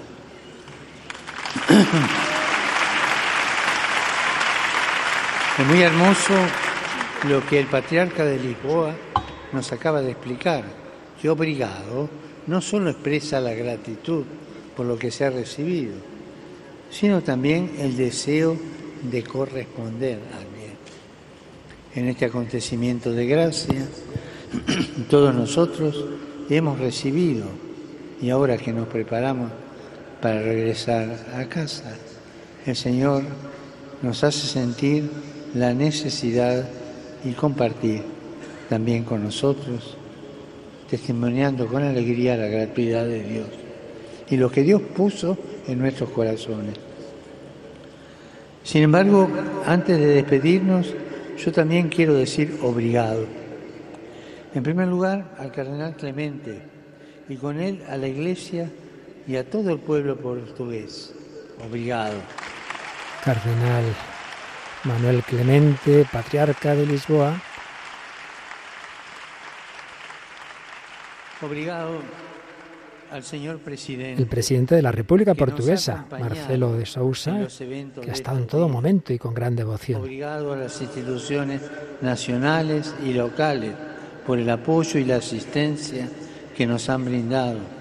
Obrigado a los obispos, sacerdotes, consagrados y laicos. Y obrigado a ti, Lisboa, que permanecerás en la memoria de estos jóvenes como casa de fraternidad y ciudad de los sueños. Ciertamente muchos han dado ese testimonio de la acogida del pueblo portugués y ahora en concreto de Lisboa. Expreso también mi gratitud al cardenal Farrell, que ha rejuvenecido en esta jornada, y a quienes han preparado estas jornadas, así cuantos la han acompañado con la oración. Obrigado a los voluntarios.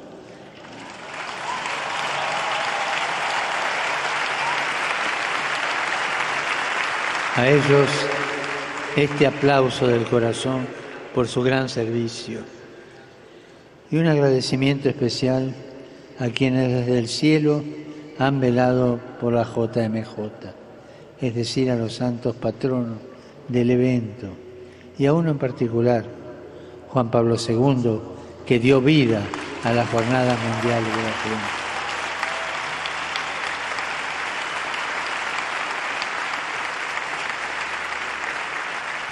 Y obrigado a todos ustedes, queridos jóvenes.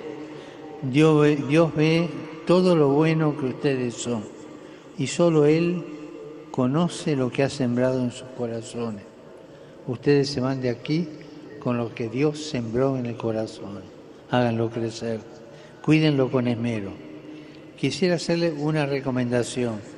Mantengan presentes en su mente, en su corazón, los momentos más hermosos para que así cuando lleguen los momentos de cansancio, de desánimo, que son inevitables, y tal vez la tentación de dejar de caminar o encerrarse en ustedes mismos, con el recuerdo reaviven las experiencias y la gracia de estos días, porque no lo olviden nunca.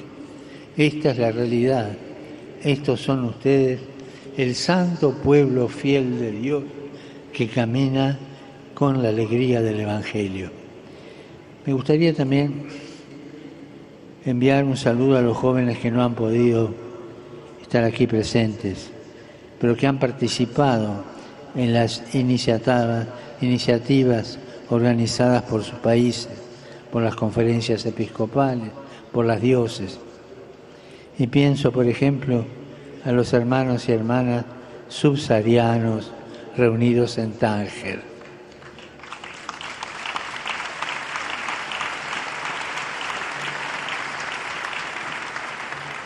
A todos gracias, muchas gracias. Y de manera particular acompañamos con el afecto y la oración a quienes no han podido venir a causa de conflictos y de guerra. En el, en el mundo son muchas las guerras, son muchos los conflictos. Pensando en este continente, siento un gran dolor por la querida Ucrania que sigue sufriendo tanto.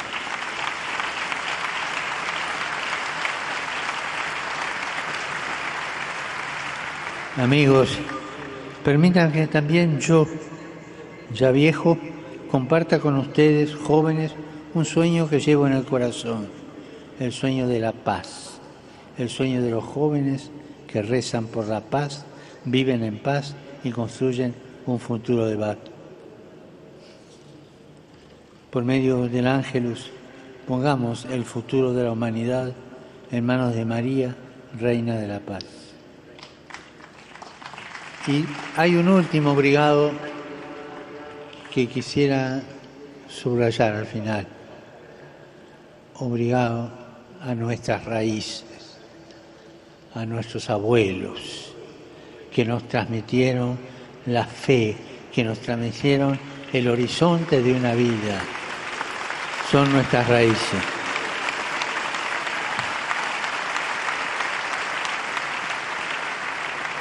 Y de regreso a casa, sigan rezando por la paz.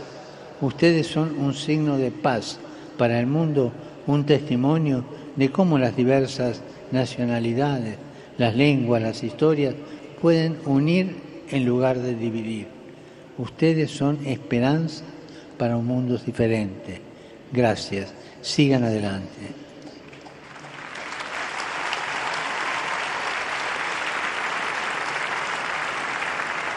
Y al final hay un momento que todos esperan, el anuncio de la próxima etapa del camino. Pero antes de decirles cuál será la sede de la cuadragésima primera Jornada Mundial de la Juventud, quisiera hacer una invitación. Doy cita a los jóvenes de todo el mundo para el 2025 en Roma para celebrar juntos el jubileo de los jóvenes. Así que los espero aquí el 25 para celebrar juntos el jubileo de los jóvenes. Y la próxima Jornada Mundial de la Juventud tendrá lugar en Asia. Será en Corea del Sur, en Seúl. Esta era la sorpresa. Hay una distinción entre el jubileo de los jóvenes, obviamente en Roma el 2025 año santo, pero la JMJ propiamente, ahora estábamos viendo, ya nos sospechábamos muchas banderas de Corea del Sur.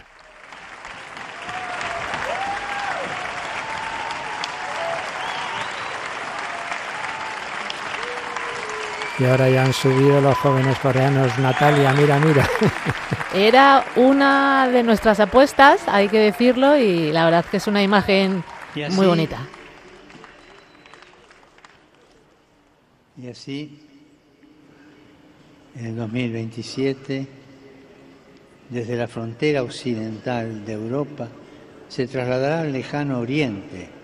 Y este es un hermoso signo de la universalidad de la Iglesia y el sueño de unidad que ustedes son testigos. Finalmente, un último brigado. Se lo se lo dijimos a dos personas especiales, a dos protagonistas principales de este encuentro. Ellos estuvieron aquí con nosotros y siguen estando siempre con nosotros. Nunca pierden de vista nuestras vidas. Aman nuestras vidas como ninguno podía ser. Obrigado a ti, Señor Jesús. Obrigado a ti, María, Madre nuestra. Y ahora recemos juntos. La acción de gracias principal a Jesús y a María, los obispos y los jóvenes coreanos en el altar. Y vamos a rezar el ángelus. Y con esas dos convocatorias, 2025 Roma, 2027 Seúl.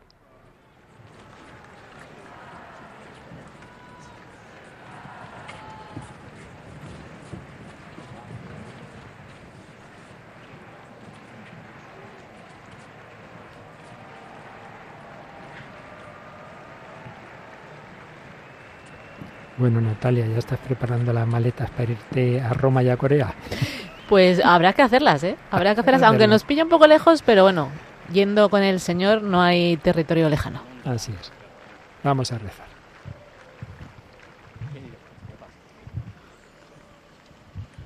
Angelus Domini nunciavit Mariae. Ave Maria, grazia plena, Dominus tecum, benedicta tui mulieribus, et benedictus fructus ventris tui, Iesus.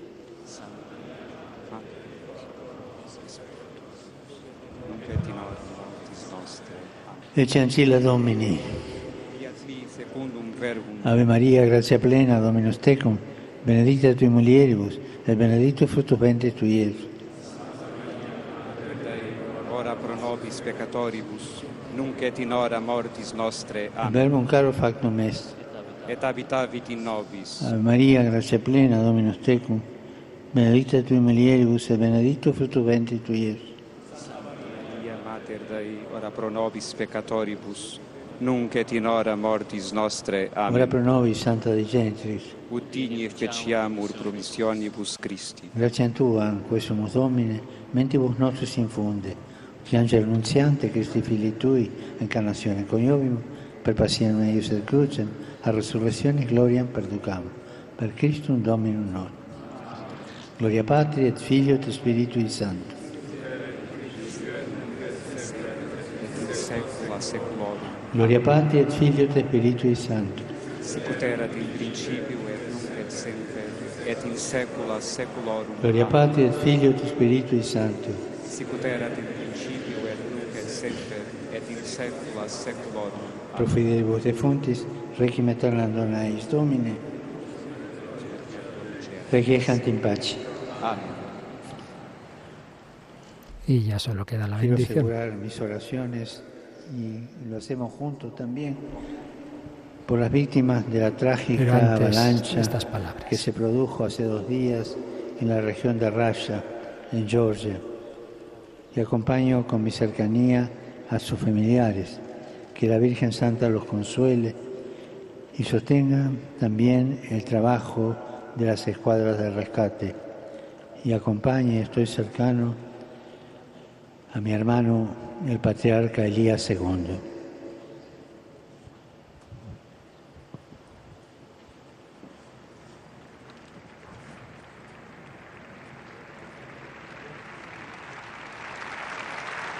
Ponen al Papa la tiara para la bendición.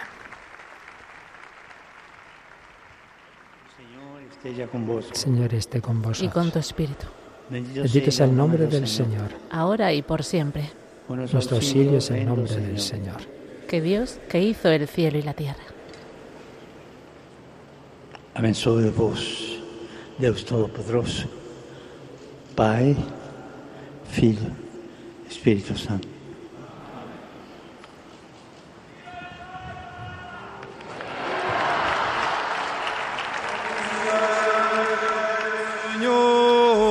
Anunciad el Evangelio del Señor. Podéis ir en paz y que el Señor os acompañe. demos gracias a Dios.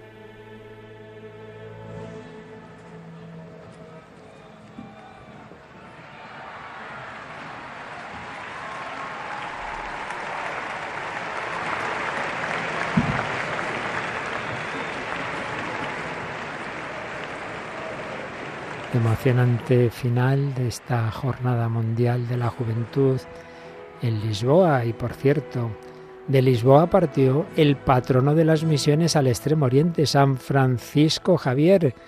Y aquí en Lisboa se anuncia que la próxima Jornada Mundial será en ese lejano Oriente. Están acercándose los coreanos a saludar al Papa. Impresiona siempre en esos países la devoción, como la reverencia, sus inclinaciones, sus manos juntas. Es Corea del Sur, es, si no me equivoco, en este momento el país asiático donde más está creciendo la fe católica, más bautizos y esta, esa futura Jornada Mundial de la Juventud, sin ninguna duda, será otro gran impulso, como estará contento San Francisco Javier de ver que aquel lejano oriente, él moría muy joven, con 46 años, mirando a la China, a la que quiso entrar no pudo, pero un hermano de orden, unos treinta y tantos años después, el padre Mateo Ricci llegó al corazón de China, pero queda mucho allí, es el o continente todavía más lejano del cristianismo. Solo está Filipinas, ese país que evangelizó España profundamente católico a sus raíces, pero los demás poquito, poquito. Bueno, ahí es el gran reto de la Iglesia y por eso allí será esa próxima Jornada Mundial de la Juventud pasando por Roma, que aunque no es propiamente una JMJ, pero bueno, Jubileo de los Jóvenes será algo parecido, pero de Roma a Corea del Sur. Y de nuevo se oye este himno con María. La Virgen de Fátima ha estado aquí muy presente y es la que ahora también mira a estos jóvenes y los envía al mundo entero.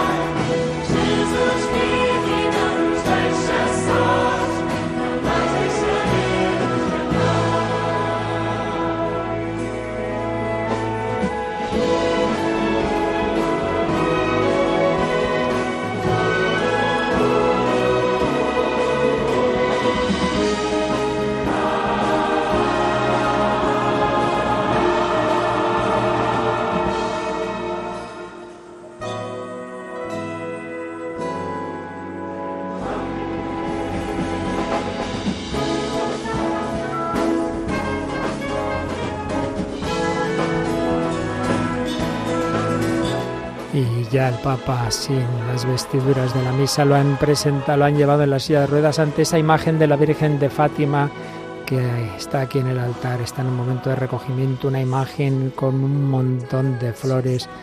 La Virgen de Fátima, Nuestra Señora de Fátima, ayer el Papa rezaba el rosario con los enfermos, con jóvenes enfermos y presidiarios, también le acompañábamos desde Radio María. Y ahora es esta imagen la que ha querido estar aquí. Los dos últimos gracias, obrigado. Qué bonita esa reflexión. Cada palabra de cada lengua tiene sus matices y en el portugués el dar gracias quiere decir estoy obligado. Usted me ha dado esto y yo estoy obligado por gratitud a corresponder. Y se han ido dando gracias a todas las personas que han hecho posible esta jornada, pero evidentemente los dos últimos gracias, los más importantes, a infinita diferencia de los demás. Nuestro Señor Jesucristo, Hijo de Dios, y su Santísima Madre. Gracias, obrigado, estamos obligados a Jesús y a María a corresponder al Redentor y a la Madre del Redentor. Con ellos caminamos, con ellos. Ella bajó del cielo a la tierra para recordarnos lo que su Hijo nos había enseñado, el camino al cielo.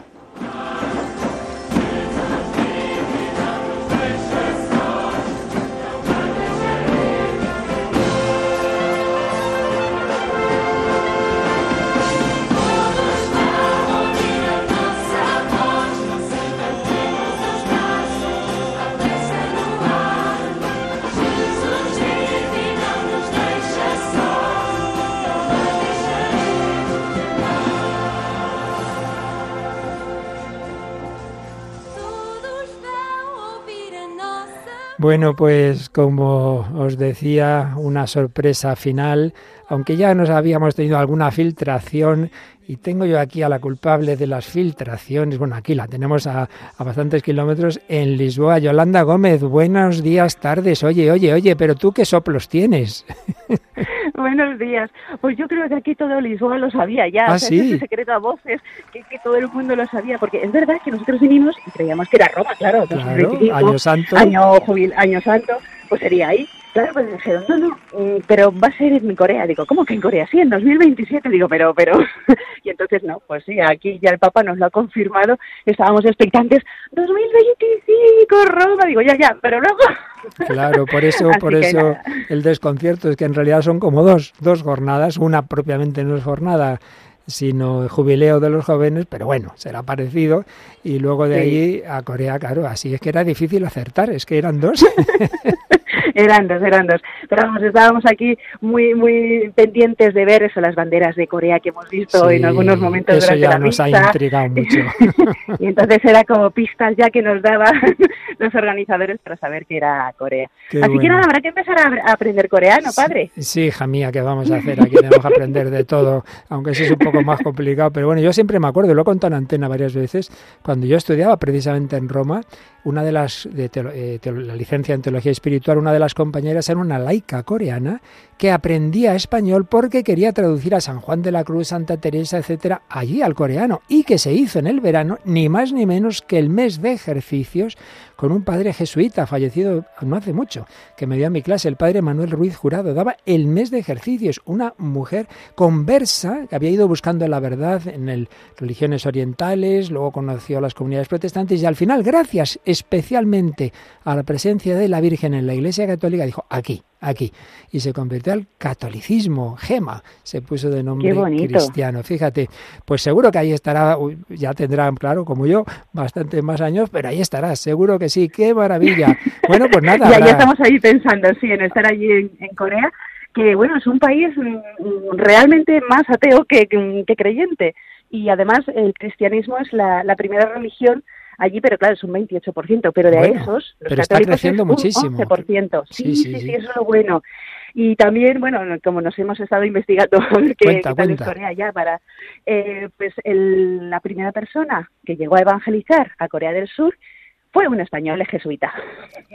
También un jesuita. que- Mira que justo Sí. he comentado yo por el soplo que me ha enviado una religiosa que va siguiendo la retransmisión, me ha mandado un mensajito y dice, mira, recuerda que de Lisboa partió el barco que llevó a San Francisco Javier a Extremo Oriente. Digo, es verdad, es verdad. Cierto, es, verdad, el Es que patrono de las misiones. Portugal y España. Claro, totalmente. Las dos grandes naciones evangelizadoras en el- al descubrirse América, Portugal y España. Vamos, a- claramente, clarísimamente, tanto que, que intervino el Papa de entonces con ese tema. Y sí, sí, y si siempre se mezclan todas las cosas en esta vida y en este mundo, y, y eres- hubo quienes iban con otras intenciones, y bien lo sufrió San Francisco Javier, pero indudablemente el tono principal de las dos naciones fue la evangelización. ¿Y cuántos misioneros que entonces, claro, no había estos aviones que hoy vas y mañana vuelves? No, precisamente. La inmensa Ujú. muchos no llegaban porque los barcos en fin eran cáscaras de nuez y los que llegaban pues pocos volvían porque ya en fin volverte de América o de Asia no era tan fácil ni mucho menos no y sin embargo pues dieron la vida. San Francisco Javier estará más que encantado con que vayamos a Corea del Sur. Y además es una avanzadilla como dices de la evangelización. Allí qué diferencia Corea del Norte y Corea del Sur madre mía Corea del Norte un todo un país que todo es un campo de concentración absolutamente prohibido todo. Es que no puedes ni tener ni internet nada. Y vamos, como pillan a un cristiano, pues ya sabe dónde va, al campo o a la muerte. Y el Además sur, en dicen cambio, que los que, que a los católicos eh, los persiguen muchísimo. De una manera Están- especial, los sí. pocos que hay, eh, pues eh, están escondidos. Pero es como que le tiene una fijación contra los católicos, como si fueran peligrosos. Sí, sí, claro, lo son, porque todo régimen totalitario quiere ser la única instancia. Y entonces, claro, los católicos, ellos saben que el católico su instancia es Jesucristo y además que tenemos una iglesia universal y cuya cabeza no es el presidente de la República Coreana, sino que es el Santo Padre. Mire usted por dónde. Y eso cualquier régimen totalitario, como ya se vio en la Revolución Francesa, enseguida el régimen del terror, no, no, los sacerdotes tienen que firmar que ellos ante todo obedecen al Estado francés. Pues no, señor. Nosotros, nuestra conciencia va por encima de cualquier Estado, no faltaría más. Bueno, pues oye, Mm. ya están saliendo los obispos. ¿Qué datos, qué cifras dan? Porque realmente eh, está eh, el campo este, este parque, y seguro que también ha habido quien ha intentado entrar y lo ha tenido complicado. ¿Qué? ¿Tenemos cifras eh, que se dan en Portugal por la organización? En Portugal se dice que hay, hay uno- un millón y medio de, de jóvenes Suponíamos eh, ahora algo mismo. así, sí. Sí, sí, sí, pero que es impresionante porque estaban apuntados unos 500.000, Siempre como muchos pasa. 700.000, Siempre. pero llegar a un millón y medio este fin de semana ha sido espectacular. Y sí, ha habido pues muchas personas que han tardado mucho en entrar al campo de, Gra- de Gracia, me salió en portugués de Gracia, Sí, sí, pero sí. eh, eh, luego poco a poco la verdad es que han entrado todos, ha habido momentos así de, eh, de colas eh, enormes, pero sí, sí, o sea, sabemos que los peregrinos han estado ahí, que han estado pues como buenamente uno podía acomodarse en los lugares. Y bueno, sabemos que esta mañana les han despertado con un DJ muy famoso en Portugal, que es el padre Guillermo, ¿Ah, un sí? sacerdote, un DJ, y con esa música desde las, no sé si seis y media o siete de la mañana, les han despertado. y es que es un sacerdote que le encanta mucho la música. Y, tiene una parroquia en el norte de Portugal, los jóvenes son entusiastas de él, y allí donde él va a hacer un concierto, van miles y miles de jóvenes. bueno, tanto es así que hasta el marido de una compañera aquí de Radio María Portugal, cuando se enteró que estaba el padre Guillermo ahí, dice, ¡ah! No me he enterado, si no sé voy. o sea, tiene muchos seguidores. Qué bueno. Oye, ¿y ¿has podido hablar con alguno de los que ha dormido? No sé si con Nico o algún compañero de los que ha estado en el Pues campo. no he tenido la oportunidad, pero sí que nos están mandando fotos en el grupo de WhatsApp que tenemos para estar comunicados, eh, tanto fotos como vídeos, y se les ve, bueno, pues que han dormido buenamente, como uno puede, algunos incluso se han pasado toda la noche hablando y conociendo a Sí, más sí, personas. lo creemos. Pero bueno, sí, más o menos han, han podido descansar, poco, poco, la verdad, Sí, no es un día para dormir. ¿Y qué tiempo, están- qué, qué temperatura sí. ha hecho durante la noche? Eh, pues fresquito, pero han estado pues algunos con una sudadera, así con algo de manga larga y ya está. O sea, tampoco ha hecho mucho frío y eso que están al lado de, de- del río. Sí. Pero mm, luego mucho calor. O sea, ahora un calor Ahora impresionante. Sí, veíamos Muchísimo. muchos con grandes gorros, con paraguas. Sí, es curioso, suele pasar así. ¿eh? Yo las jornadas mundiales que he estado durante la noche fresquito y luego, uff, este mes suele ser Mm. fuerte, ¿verdad? Pero bueno, se ha soportado todo, eh, se ha dado las gracias. Qué bonita esa reflexión de esa palabra, obligado. Dar gracias quiere decir que me Mm. siento obligado a corresponder, ¿verdad? Por gratitud. Sí, Sí, sí, sí, o sea, tienen palabras con un significado muy bonito y las palabras del Papa también han sido especiales y sobre todo ese, eh, no ha dicho no tengáis miedo, no tengan miedo, pero vamos, para mí es no tengáis miedo de, San Juan Pablo II que a mí me ha llegado especialmente. Sí, ya has visto ese aplauso grande cuando ha Mm. dado las gracias a los patronos de la, del cielo, dice especialmente a San Juan Pablo II, ¿cómo no? Mm. ¿Cómo no? Claro. ¿Quién no? quién no va a recordar pues esa, esa historia de jornadas mundiales que él empezó y que aquí siguen, y que aquí siguen, porque como comentábamos ayer, los que piensan que no es la figura humana, no sé qué, pues no, pues ya son tres papas muy distintos, muy distintos, y sin embargo, pues lo mismo, ahí están los jóvenes, porque sí, tienen una gran talla humana, cada uno con sus, con sus cualidades más peculiares, pero en definitiva que el seguimos es a Jesucristo. Tú eres Pedro, es. sobre esta piedra edificaré mi iglesia, no, no la vuestra, ¿verdad? No es ni de, ni de Juan Pablo, ni de Benedicto, ni de Francisco, no, no, es de Cristo, es de María. Por eso a los dos últimos gracias a Jesús y a María. Bueno, aquí tengo a nuestra Natalia. Natalia, ¿qué te ha parecido la primera vez que estás en la retransmisión de una JMJ? Pues muy, muy interesante, muy emotiva y aunque ahora esta misa se le dice, se le conoce también como esa misa conclusiva, yo creo que no es ni mucho menos ese final, sino que es el comienzo de para muchos, para cientos de miles de, de jóvenes que, como decía el padre, se llevan ya esa semillita en el corazón y ahora hay que cuidarla, hay que sembrarla bien, hay que regarla. Entonces es el, pin- el principio de mucho que, que seguro trae muchísimos frutos. Y yo encantada, esperando que si tenemos que ir a Corea, pues nos vamos. Yolanda, me voy contigo. Bien, pues vamos aprendiendo coreano. Pues como Francisco Javier, desde Lisboa a Extremo Oriente, estupendo. Y con la diferencia de que hoy día existen estos medios que nos permiten llevar todos estos grandes momentos a las personas que no han podido estar. También se ha hecho alusión a ello, ¿verdad? Y en España nos han llegado pues, bastantes agradecimientos. Eh, nos decía, por ejemplo, Yolanda, bien la conoces, a María Teresa Robles, que ha ido siguiendo, eh, que lleva el programa Dale la Vuelta, ¿no? Dice, oye, qué cobertura tan buena estáis haciendo de la JMJ, ¿no? Y, y te mencionaba a ti, a Paloma, en fin, a todos los que aquí habéis estado colaborando. Oye, y cuéntanos un poco más de Radio María Portugal. Eh, supongo que acabarán exhaustos, cerrarán la radio, les gustaría por una semana para irse todos, pero no van a poder, claro. Como usted ha dicho, padre, les gustaría, pero, pero ya están ideando la semana esa siguiente con los ecos de la Jornada Mundial, Mm. eh, recordando esos mensajes del Papa Francisco, recordando la vida de esos patronos que han hecho, que han ayudado para que todo saliera bien, eh, eh, las conferencias que han tenido lugar de Carlo Acutis, de eh, bueno, de otras eh, personas, es que ahora Kiara, ahora no, se me ha olvidado el apellido de, bueno, de otra de las patronas, Beata Sí, Kiara Chiara, Chiara eh, Luce Badano. Badano.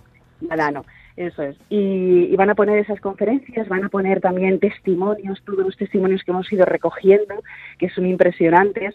Y, así un poco para que no se nos olvide, que no sea ya termina la JMJ y ya está, y no hay más. Entonces, quieren que toda la semana que viene sea todos los ecos de lo que ha sucedido esto, esta semana aquí. Qué bueno. A propósito de testimonios, aprovecho, Yolanda, para decirlo. Yo ayer no quise insistir porque tampoco hay que poner el acento en estas cosas.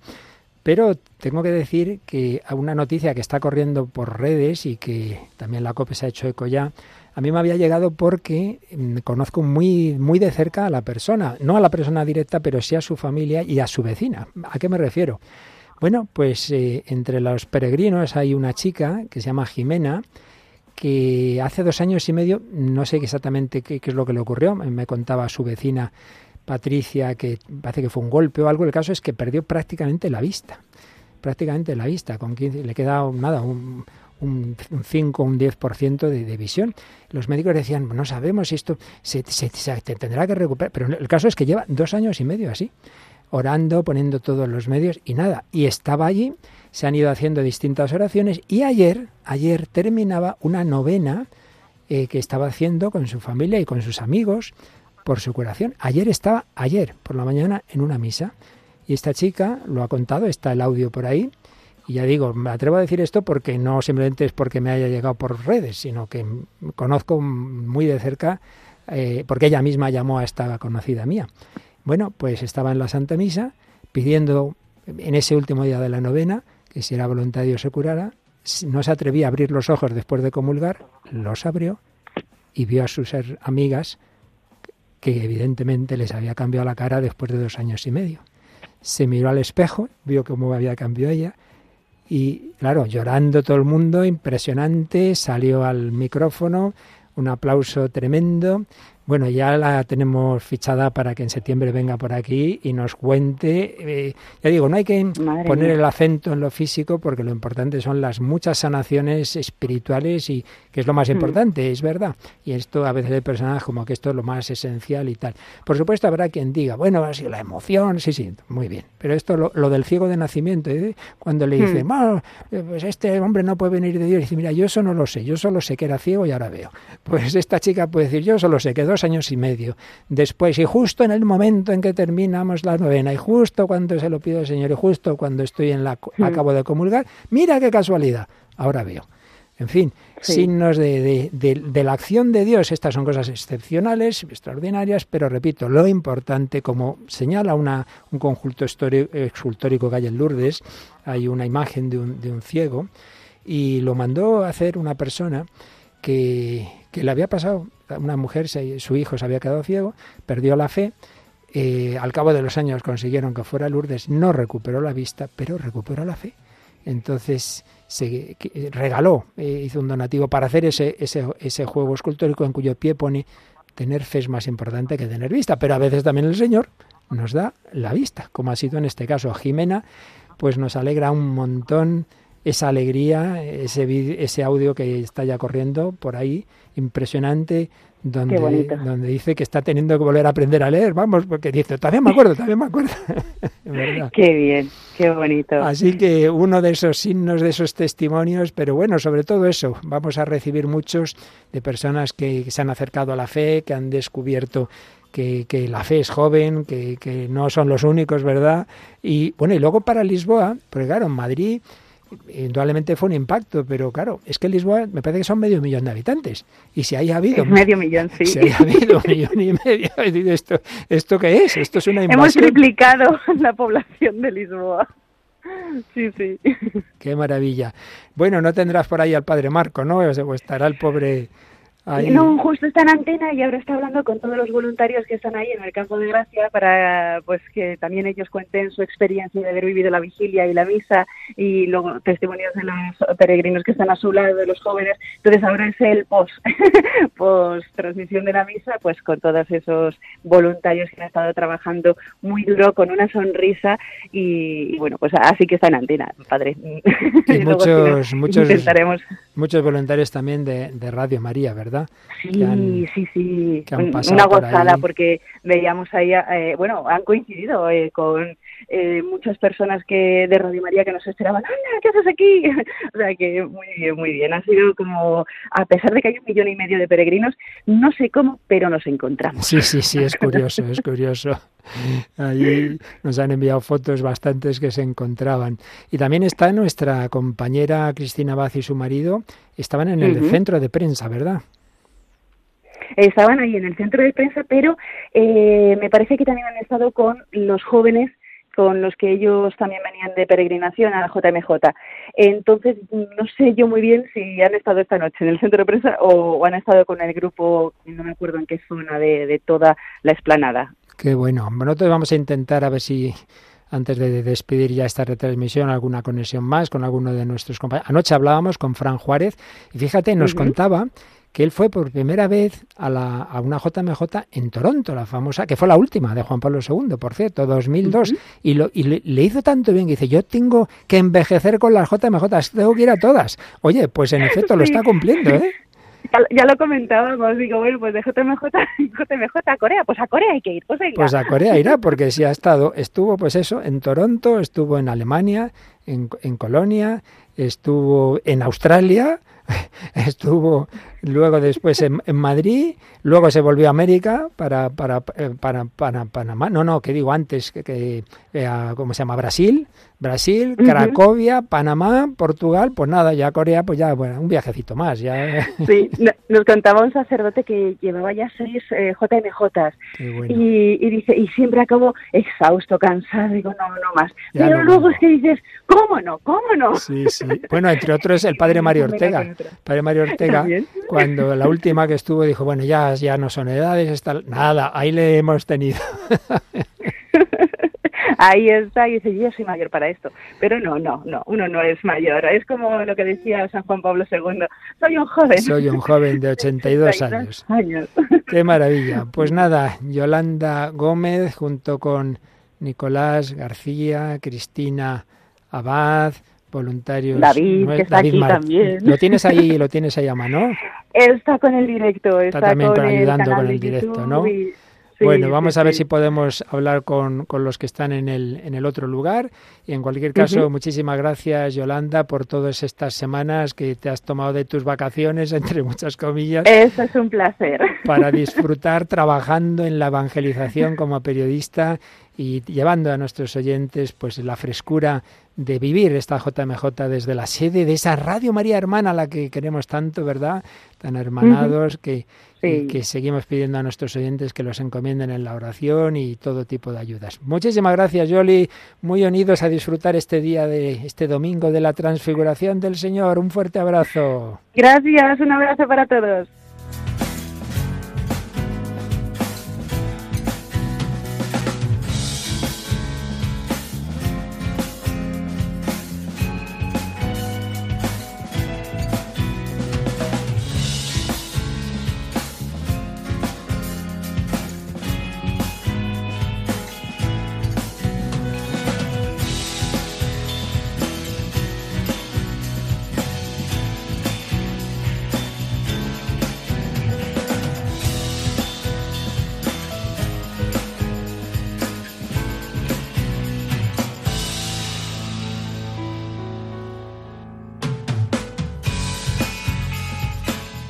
Bueno, pues sí, creo que tenemos conexión con otro de nuestros compañeros que se ha pasado, ¿no? Ya no solo estos días de la jornada, sino desde antes para ayudar a Radio María Portugal, nuestro querido director técnico que también lo está haciendo hasta que acabe de arrancar Radio María Portugal, eh, Nicolás García. Nico, muy buenas tardes, ¿qué tal?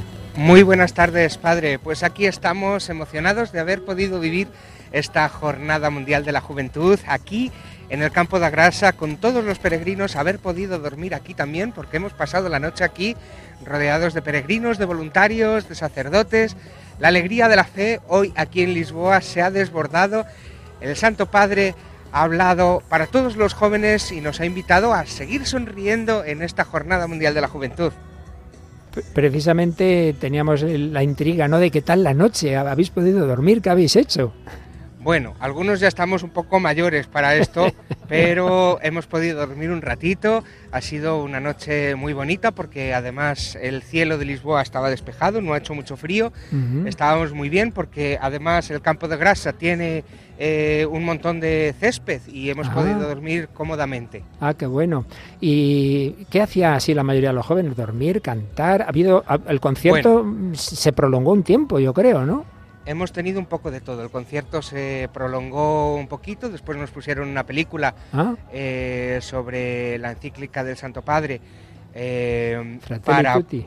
Fratelli Tutti, para Ujú. empezar a, a- a co- a conciliar el sueño y hubo algunos que empezaron a conciliarlo y otros que querían seguir de fiesta. Mucha Claro. gente del camino neocatecumenal empezó a cantar y se les escuchaba y eso que yo desde donde estoy, que, que dormimos a escasos mm, 100 metros del escenario, no conseguimos divisar el final de donde estaban durmiendo los jóvenes, más de 3 kilómetros que llegan hasta el final de todos los jóvenes que han estado durmiendo aquí. Qué bueno, qué bueno. Y bueno, y la misa preciosa y la sorpresa final, ¿eh? Una, de dos sedes al final, de alguna manera, bueno, aunque una no sea propiamente JMJ, pero Roma y Corea. Ya nos ha dicho Yolanda que ya en, en Portugal ya, lo, ya era un secreto a voces, pero aquí estábamos todavía a, casi a dos velas, ¿eh? Aquí era un secreto a voces y muchos de los jóvenes, muchos de los periodistas también estaban ya muy cerquita de donde había grupos de Corea para poder entrevistarlos y poder hacerles fotos nada más terminar y nada más en este anuncio. Pero claro, nos ha sorprendido también este anuncio de el, el jubileo en Roma, porque muchos pensaban, no, va a ser la jornada mundial en Roma, no, va a ser en Corea, ya no se sabía muy bien dónde, pero al final tenemos dos sorpresas. Dos, por si alguno nos pilla demasiado lejos Corea, para que podamos visitar Roma y para quienes no lo conozcan, pues que, que vayan allí también. Qué maravilla. Oye, la verdad es que hay que felicitar a, a, todos los que han hecho posible esta Jornada Mundial de la Juventud. Hombre, siempre ya sabemos que con esos números siempre hay problemas, siempre hay fallos, eso es absolutamente inevitable.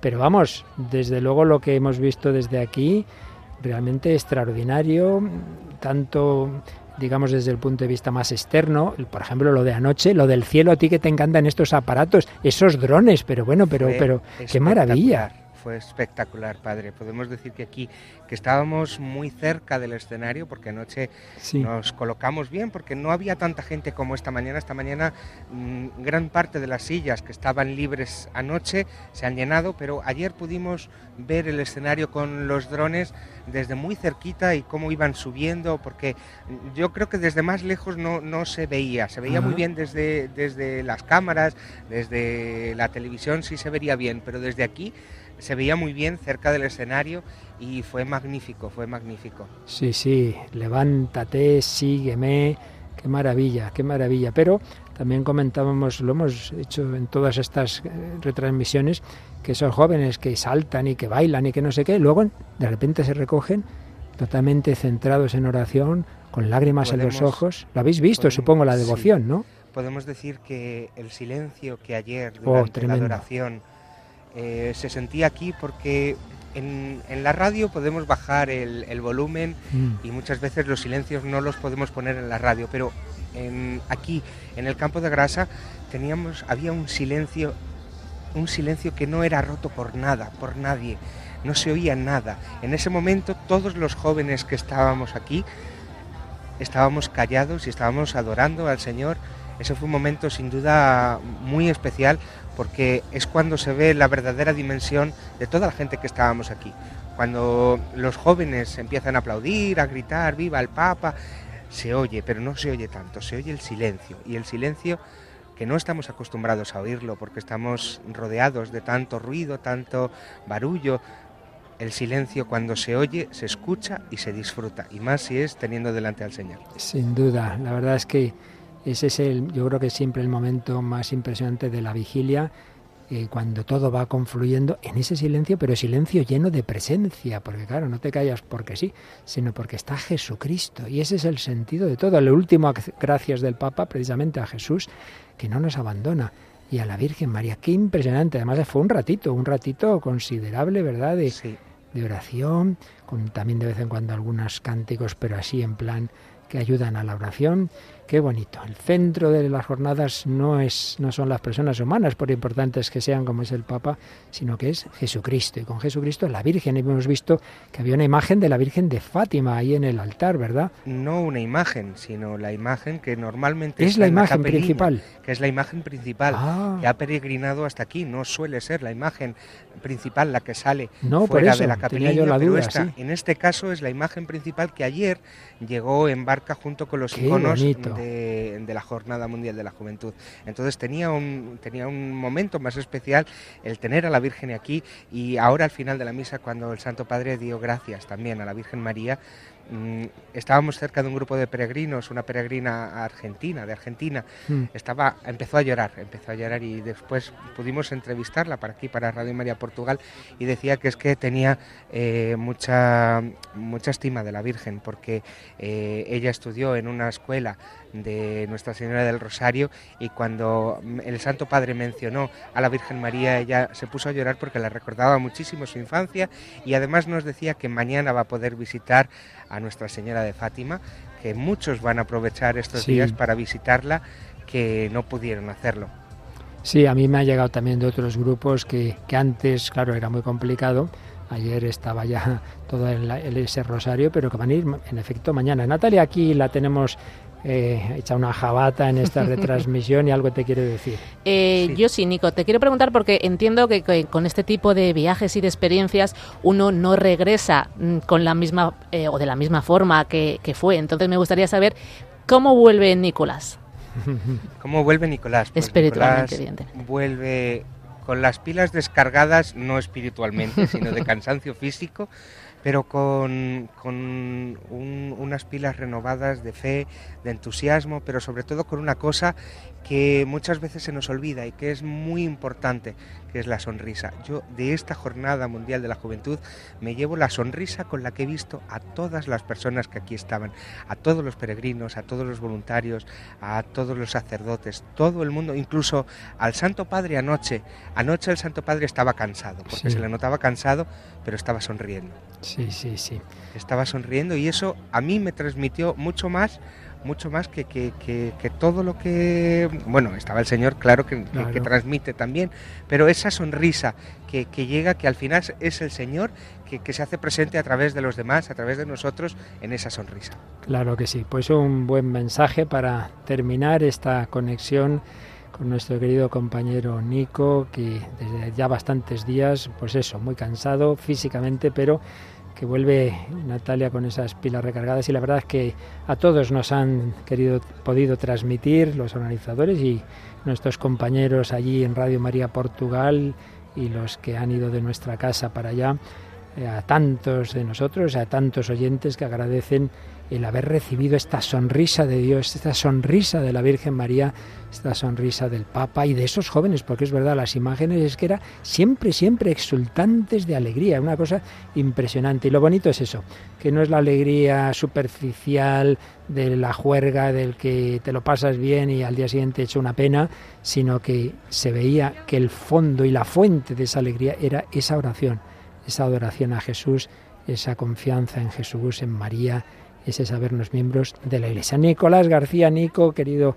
compañero que desde estos días, desde Portugal, tanto ha colaborado tanto en Radio María Portugal como Radio María España. Pues muchísimas gracias y bueno, ahora sí a descansar, ¿eh? ya nos toca un poquito, nos toca un Ahora nos poquito. toca un poquito. Sin olvidarnos lo más importante que ha dicho el Papa, ¿eh? el descanso va unido con mantener esa unión con el Señor y transmitir a los demás misa de envío, transmitirles esa sonrisa que viene de Dios. Por supuesto, y para ello mañana vamos a tener la oportunidad otra vez de visitar la sede de Fátima, la sede de Radio bueno. María Portugal en Fátima, y también pasaré por la capeliña, por delante de Nuestra Señora, para ofrecer todas las oraciones de todos nuestros oyentes que llevo en el corazón, de todos vosotros, y desde aquí me despido, desde Lisboa. Un abrazo fuerte para todos. Un fuerte abrazo, Nico, hasta siempre. Adiós, Nicolás. Bueno, pero tenemos también, ya lo hemos mencionado antes, eh, a otros compañeros de Murcia, cuatro, no, que digo, seis, por lo menos voluntarios de, de Armando Lío y de programa de, de Bárbara Meco, eh, se han ido también, se han ido también a, Lisboa y también ha estado colaborando. Y anoche hablábamos con Fran Juárez y creo que también ahora lo volvemos a tener. Él está en el centro de prensa allí, en ese, en ese campo de, campo de grasa que dicen en, en Portugal, campo de gracia, aunque es eh, llamaba el Parque Tejo, pero como ha sido un lugar de gracia, pues eso se ha rebautizado. Lo tenemos, Fran Juárez. Muy buenas tardes, querido padre Luis Fernando. Aquí estamos en este campo de gracia, como bien decías. Eh, bueno, esta ha sido una fiesta totalmente. En cuanto se ha mencionado Corea, todo el mundo, todos los periodistas han saltado de alegría. Han Sí. llegado dos periodistas coreanos, Sí. además con sus atuendos típicos, Qué bueno. y aquí todo el mundo aplaudiéndoles, le han hecho una ola. Esto ha sido espectacular.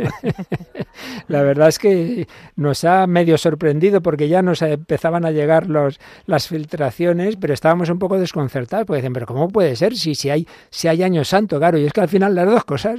Las dos cosas. Así que A ya te vemos en Roma y en Corea, Fran.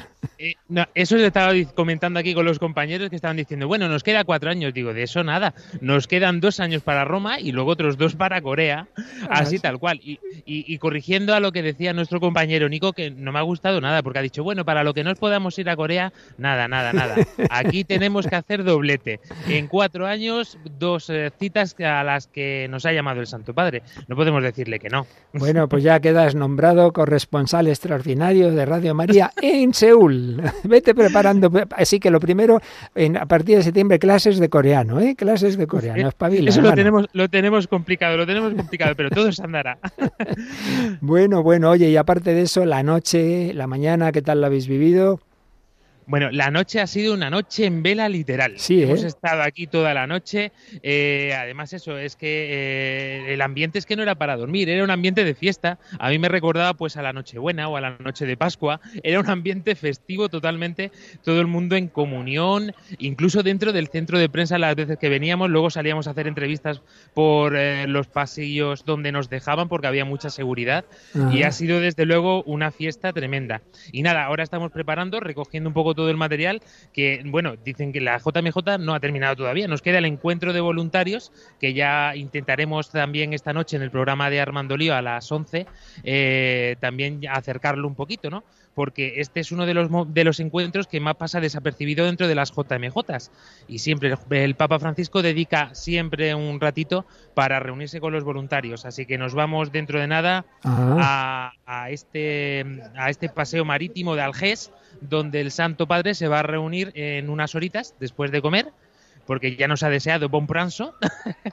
Eh, así que, eh, ya bueno. te digo, estamos aquí todos preparándonos para este encuentro. Además es un, encuentro muy íntimo, al menos Sí. de los que recuerdo.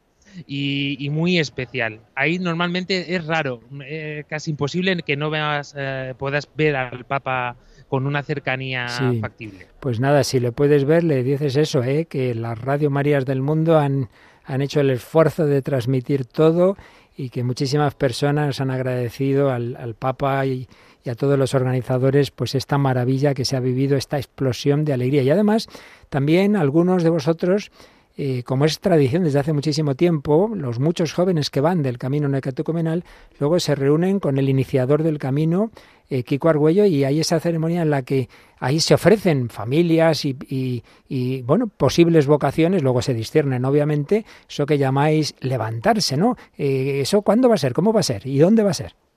Pues el encuentro será en el mismo sitio donde estamos, en este campo, en este campo de Gracia, en este campo Tejo, Parque Tejo, perdón, es donde se va a realizar. Será en el día de mañana a las 4 de la tarde, hora en Lisboa. Ajá. Y efectivamente, si Dios quiere, pues estará aquí el equipo iniciador del camino neocatecumenal. Y sobre todo eso, es que es, es un momento especial por el- lo que me ha llamado la atención, ¿no? De todo esto, es eh, el- la levantada, como se conoce en la jerga del camino. eh, y es una marea, una marea de jóvenes que en ese momento, por lo menos en ese instante, intenta tener el oído abierto y bueno, pues luego ya después, como bien has dicho, pues se va discerniendo poquito a poco. Así que nada, y otra cosa, bueno, es que me, me la has dicho, hay que pedirle al Santo Padre también, si conseguimos llegar a él, que rece para que se, habla radio, se abra Radio María en Corea. Claro. Igual claro. que pasó aquí en Portugal, pues Claro. mira, a lo mejor dos años Sí, eh, sí, tenemos sí. Radio María y a los dos años JMJ. Hay que, hay que pedirlo. Y bueno, nos llegan también distintas intenciones de oración. Sabemos que así como acabo de contar que ayer todo indica que hubo una curación milagrosa de una chica joven, también sé de, por el contrario de algún joven muy enfermo, gravísimamente enfermo, y también me llega ahora de algún compañero con, que han tenido que ingresar con algún problema, en fin. Estamos todos en manos del Señor, Él sabe más lo que nos conviene, pedimos oraciones unos por otros y esperamos que luego ya nos cuentes aquí a nuestros compañeros para esta, para esta tarde o para esta noche ya ese encuentro, sí, para esta noche será, porque el encuentro de voluntarios es por la tarde, ¿verdad? ¿O es- Exactamente. Sí, ya será dentro de un rato. Bueno, pues ya Fran Juárez nos seguirá contando eso y algo del encuentro de mañana, del camino, de esos ofrecimientos de jóvenes a, a irse itinerantes o, in- o a iniciar un proceso de discernimiento vocacional de sacerdocio, de vida consagrada, lo que el Señor inspire. Hay que levantarse como la Virgen María a servir. Pues muchísimas gracias porque Querido Fran y todos tus compañeros os habéis levantado de Murcia, de Murcia habéis ido a- aquí a Lisboa, como en otros años habéis ido a sitios más lejanos, de hecho el anterior fue Panamá ni más ni menos, y nada, ya ir pensando en Roma y en Corea del Sur, en Seúl, donde habéis estado en contacto ya con coreanos felices, daba gusto verles, ¿verdad? Esos jóvenes, además, con qué devoción. A mí me impresiona siempre los cristianos orientales nos dan un ejemplo de reverencia, de cómo rezan, es que es una cosa impresionante, te has dado cuenta, ¿verdad? Tenía una emoción de, pero es que lo estábamos viviendo porque es que además ya venía ataviado. Yo creo que él ya sabía alguna cosita, porque yo cuando Claro. lo he visto aparecer esta mañana, porque anoche lo teníamos aquí en el centro de prensa eh, justo enfrente y esta mañana de en dos segunditos ha desaparecido y ha vuelto a los cinco minutos todo ataviado. Digo, uy, uy, uy, que al final va a ser verdad y efectivamente. Pero eh, viviendo la Eucaristía eh, ha sido sorprendente, o sea, una emoción, un, eh, eh, no, no solamente hablar de sentimiento, no, no, es, es que el Señor hablándole al corazón a una persona y verlo reflejado en su cara. Es impresionante, de verdad. Qué maravilla. Bueno, y esta noche tenemos, tenemos Armando Lío en directo. Esta noche tenemos a Armando Lío, si Dios quiere. Vamos a ver si puede ser. Y A ver cómo lo hacemos exacto, porque aquí vamos con, con los medios como el Bueno, Señor nos pone. Dios proveerá, Dios proveerá. Pues nada, Fran Juárez, voluntario de Radio María en, en Murcia, desde hace años colaborador en el programa Armando Lío y, y siempre también con otros compañeros de, de Murcia en, en estas retransmisiones especiales, sobre todo de estos grandes eventos, aquel Encuentro Europeo de Jóvenes, ¿verdad?, del 2015 en, en Ávila. En y, Ávila. y las JMJs, incluida la lejano Panamá. Pues muchísimas gracias a seguir disfrutando este día. Qué bien se está aquí la transfiguración del Señor que habéis vivido en ese monte Tabor hoy en Lisboa. Un fuerte abrazo, Fran. Un fuerte abrazo, nos vemos en Corea. si Dios quiere. Bueno, Natalia, pues ya vamos a despedir esta, esta retransmisión especial desde las 10 menos cuarto de la mañana. Lo que estamos viviendo, ¿eh? Ha sido una semana muy, muy intensa, pero a la par que, que gratificante, desde luego. Muy gratificante, ya sabes. Obrigado, ¿eh? Así que obrigado a ti también y a todos nuestros oyentes, a tanta gente buena que hace posible que Radio María siga adelante con sus oraciones, con sus sacrificios, con su testimonio. Recordad, también vosotros estáis enviados, allá donde estéis, y si vais a algún sitio este verano, en agosto, decir a los demás, oye, ¿tú no conoces Radio María? También puedes ser evangelizador así, de esa manera tan sencilla. Pruébala, escúchala un tiempo, ya verás, pruébala. Pues sí, con vuestras oraciones, sacrificios, testimonio, donativos, hacéis posible no solo que Radio María vaya adelante en España, sino en Portugal, donde están haciendo, donde ha podido dar esta gran cobertura al mundo entero y ojalá nazca en sitios donde aún no está, como Corea del Sur. El Evangelio es para todos. Todos los hombres tienen derecho a Jesucristo, a conocer a través de él al Padre en el Espíritu Santo, a conocer a la Virgen María. Ella no se quedó en casa en Nazaret, ella fue con prisa a la montaña, fue a visitar a Isabel, pues que también nosotros con María llevemos la alegría del Evangelio al mundo entero. quiso recibir este gran misterio de un Dios que es por siempre por ti y por mí. No puedo callar, no puedo dejar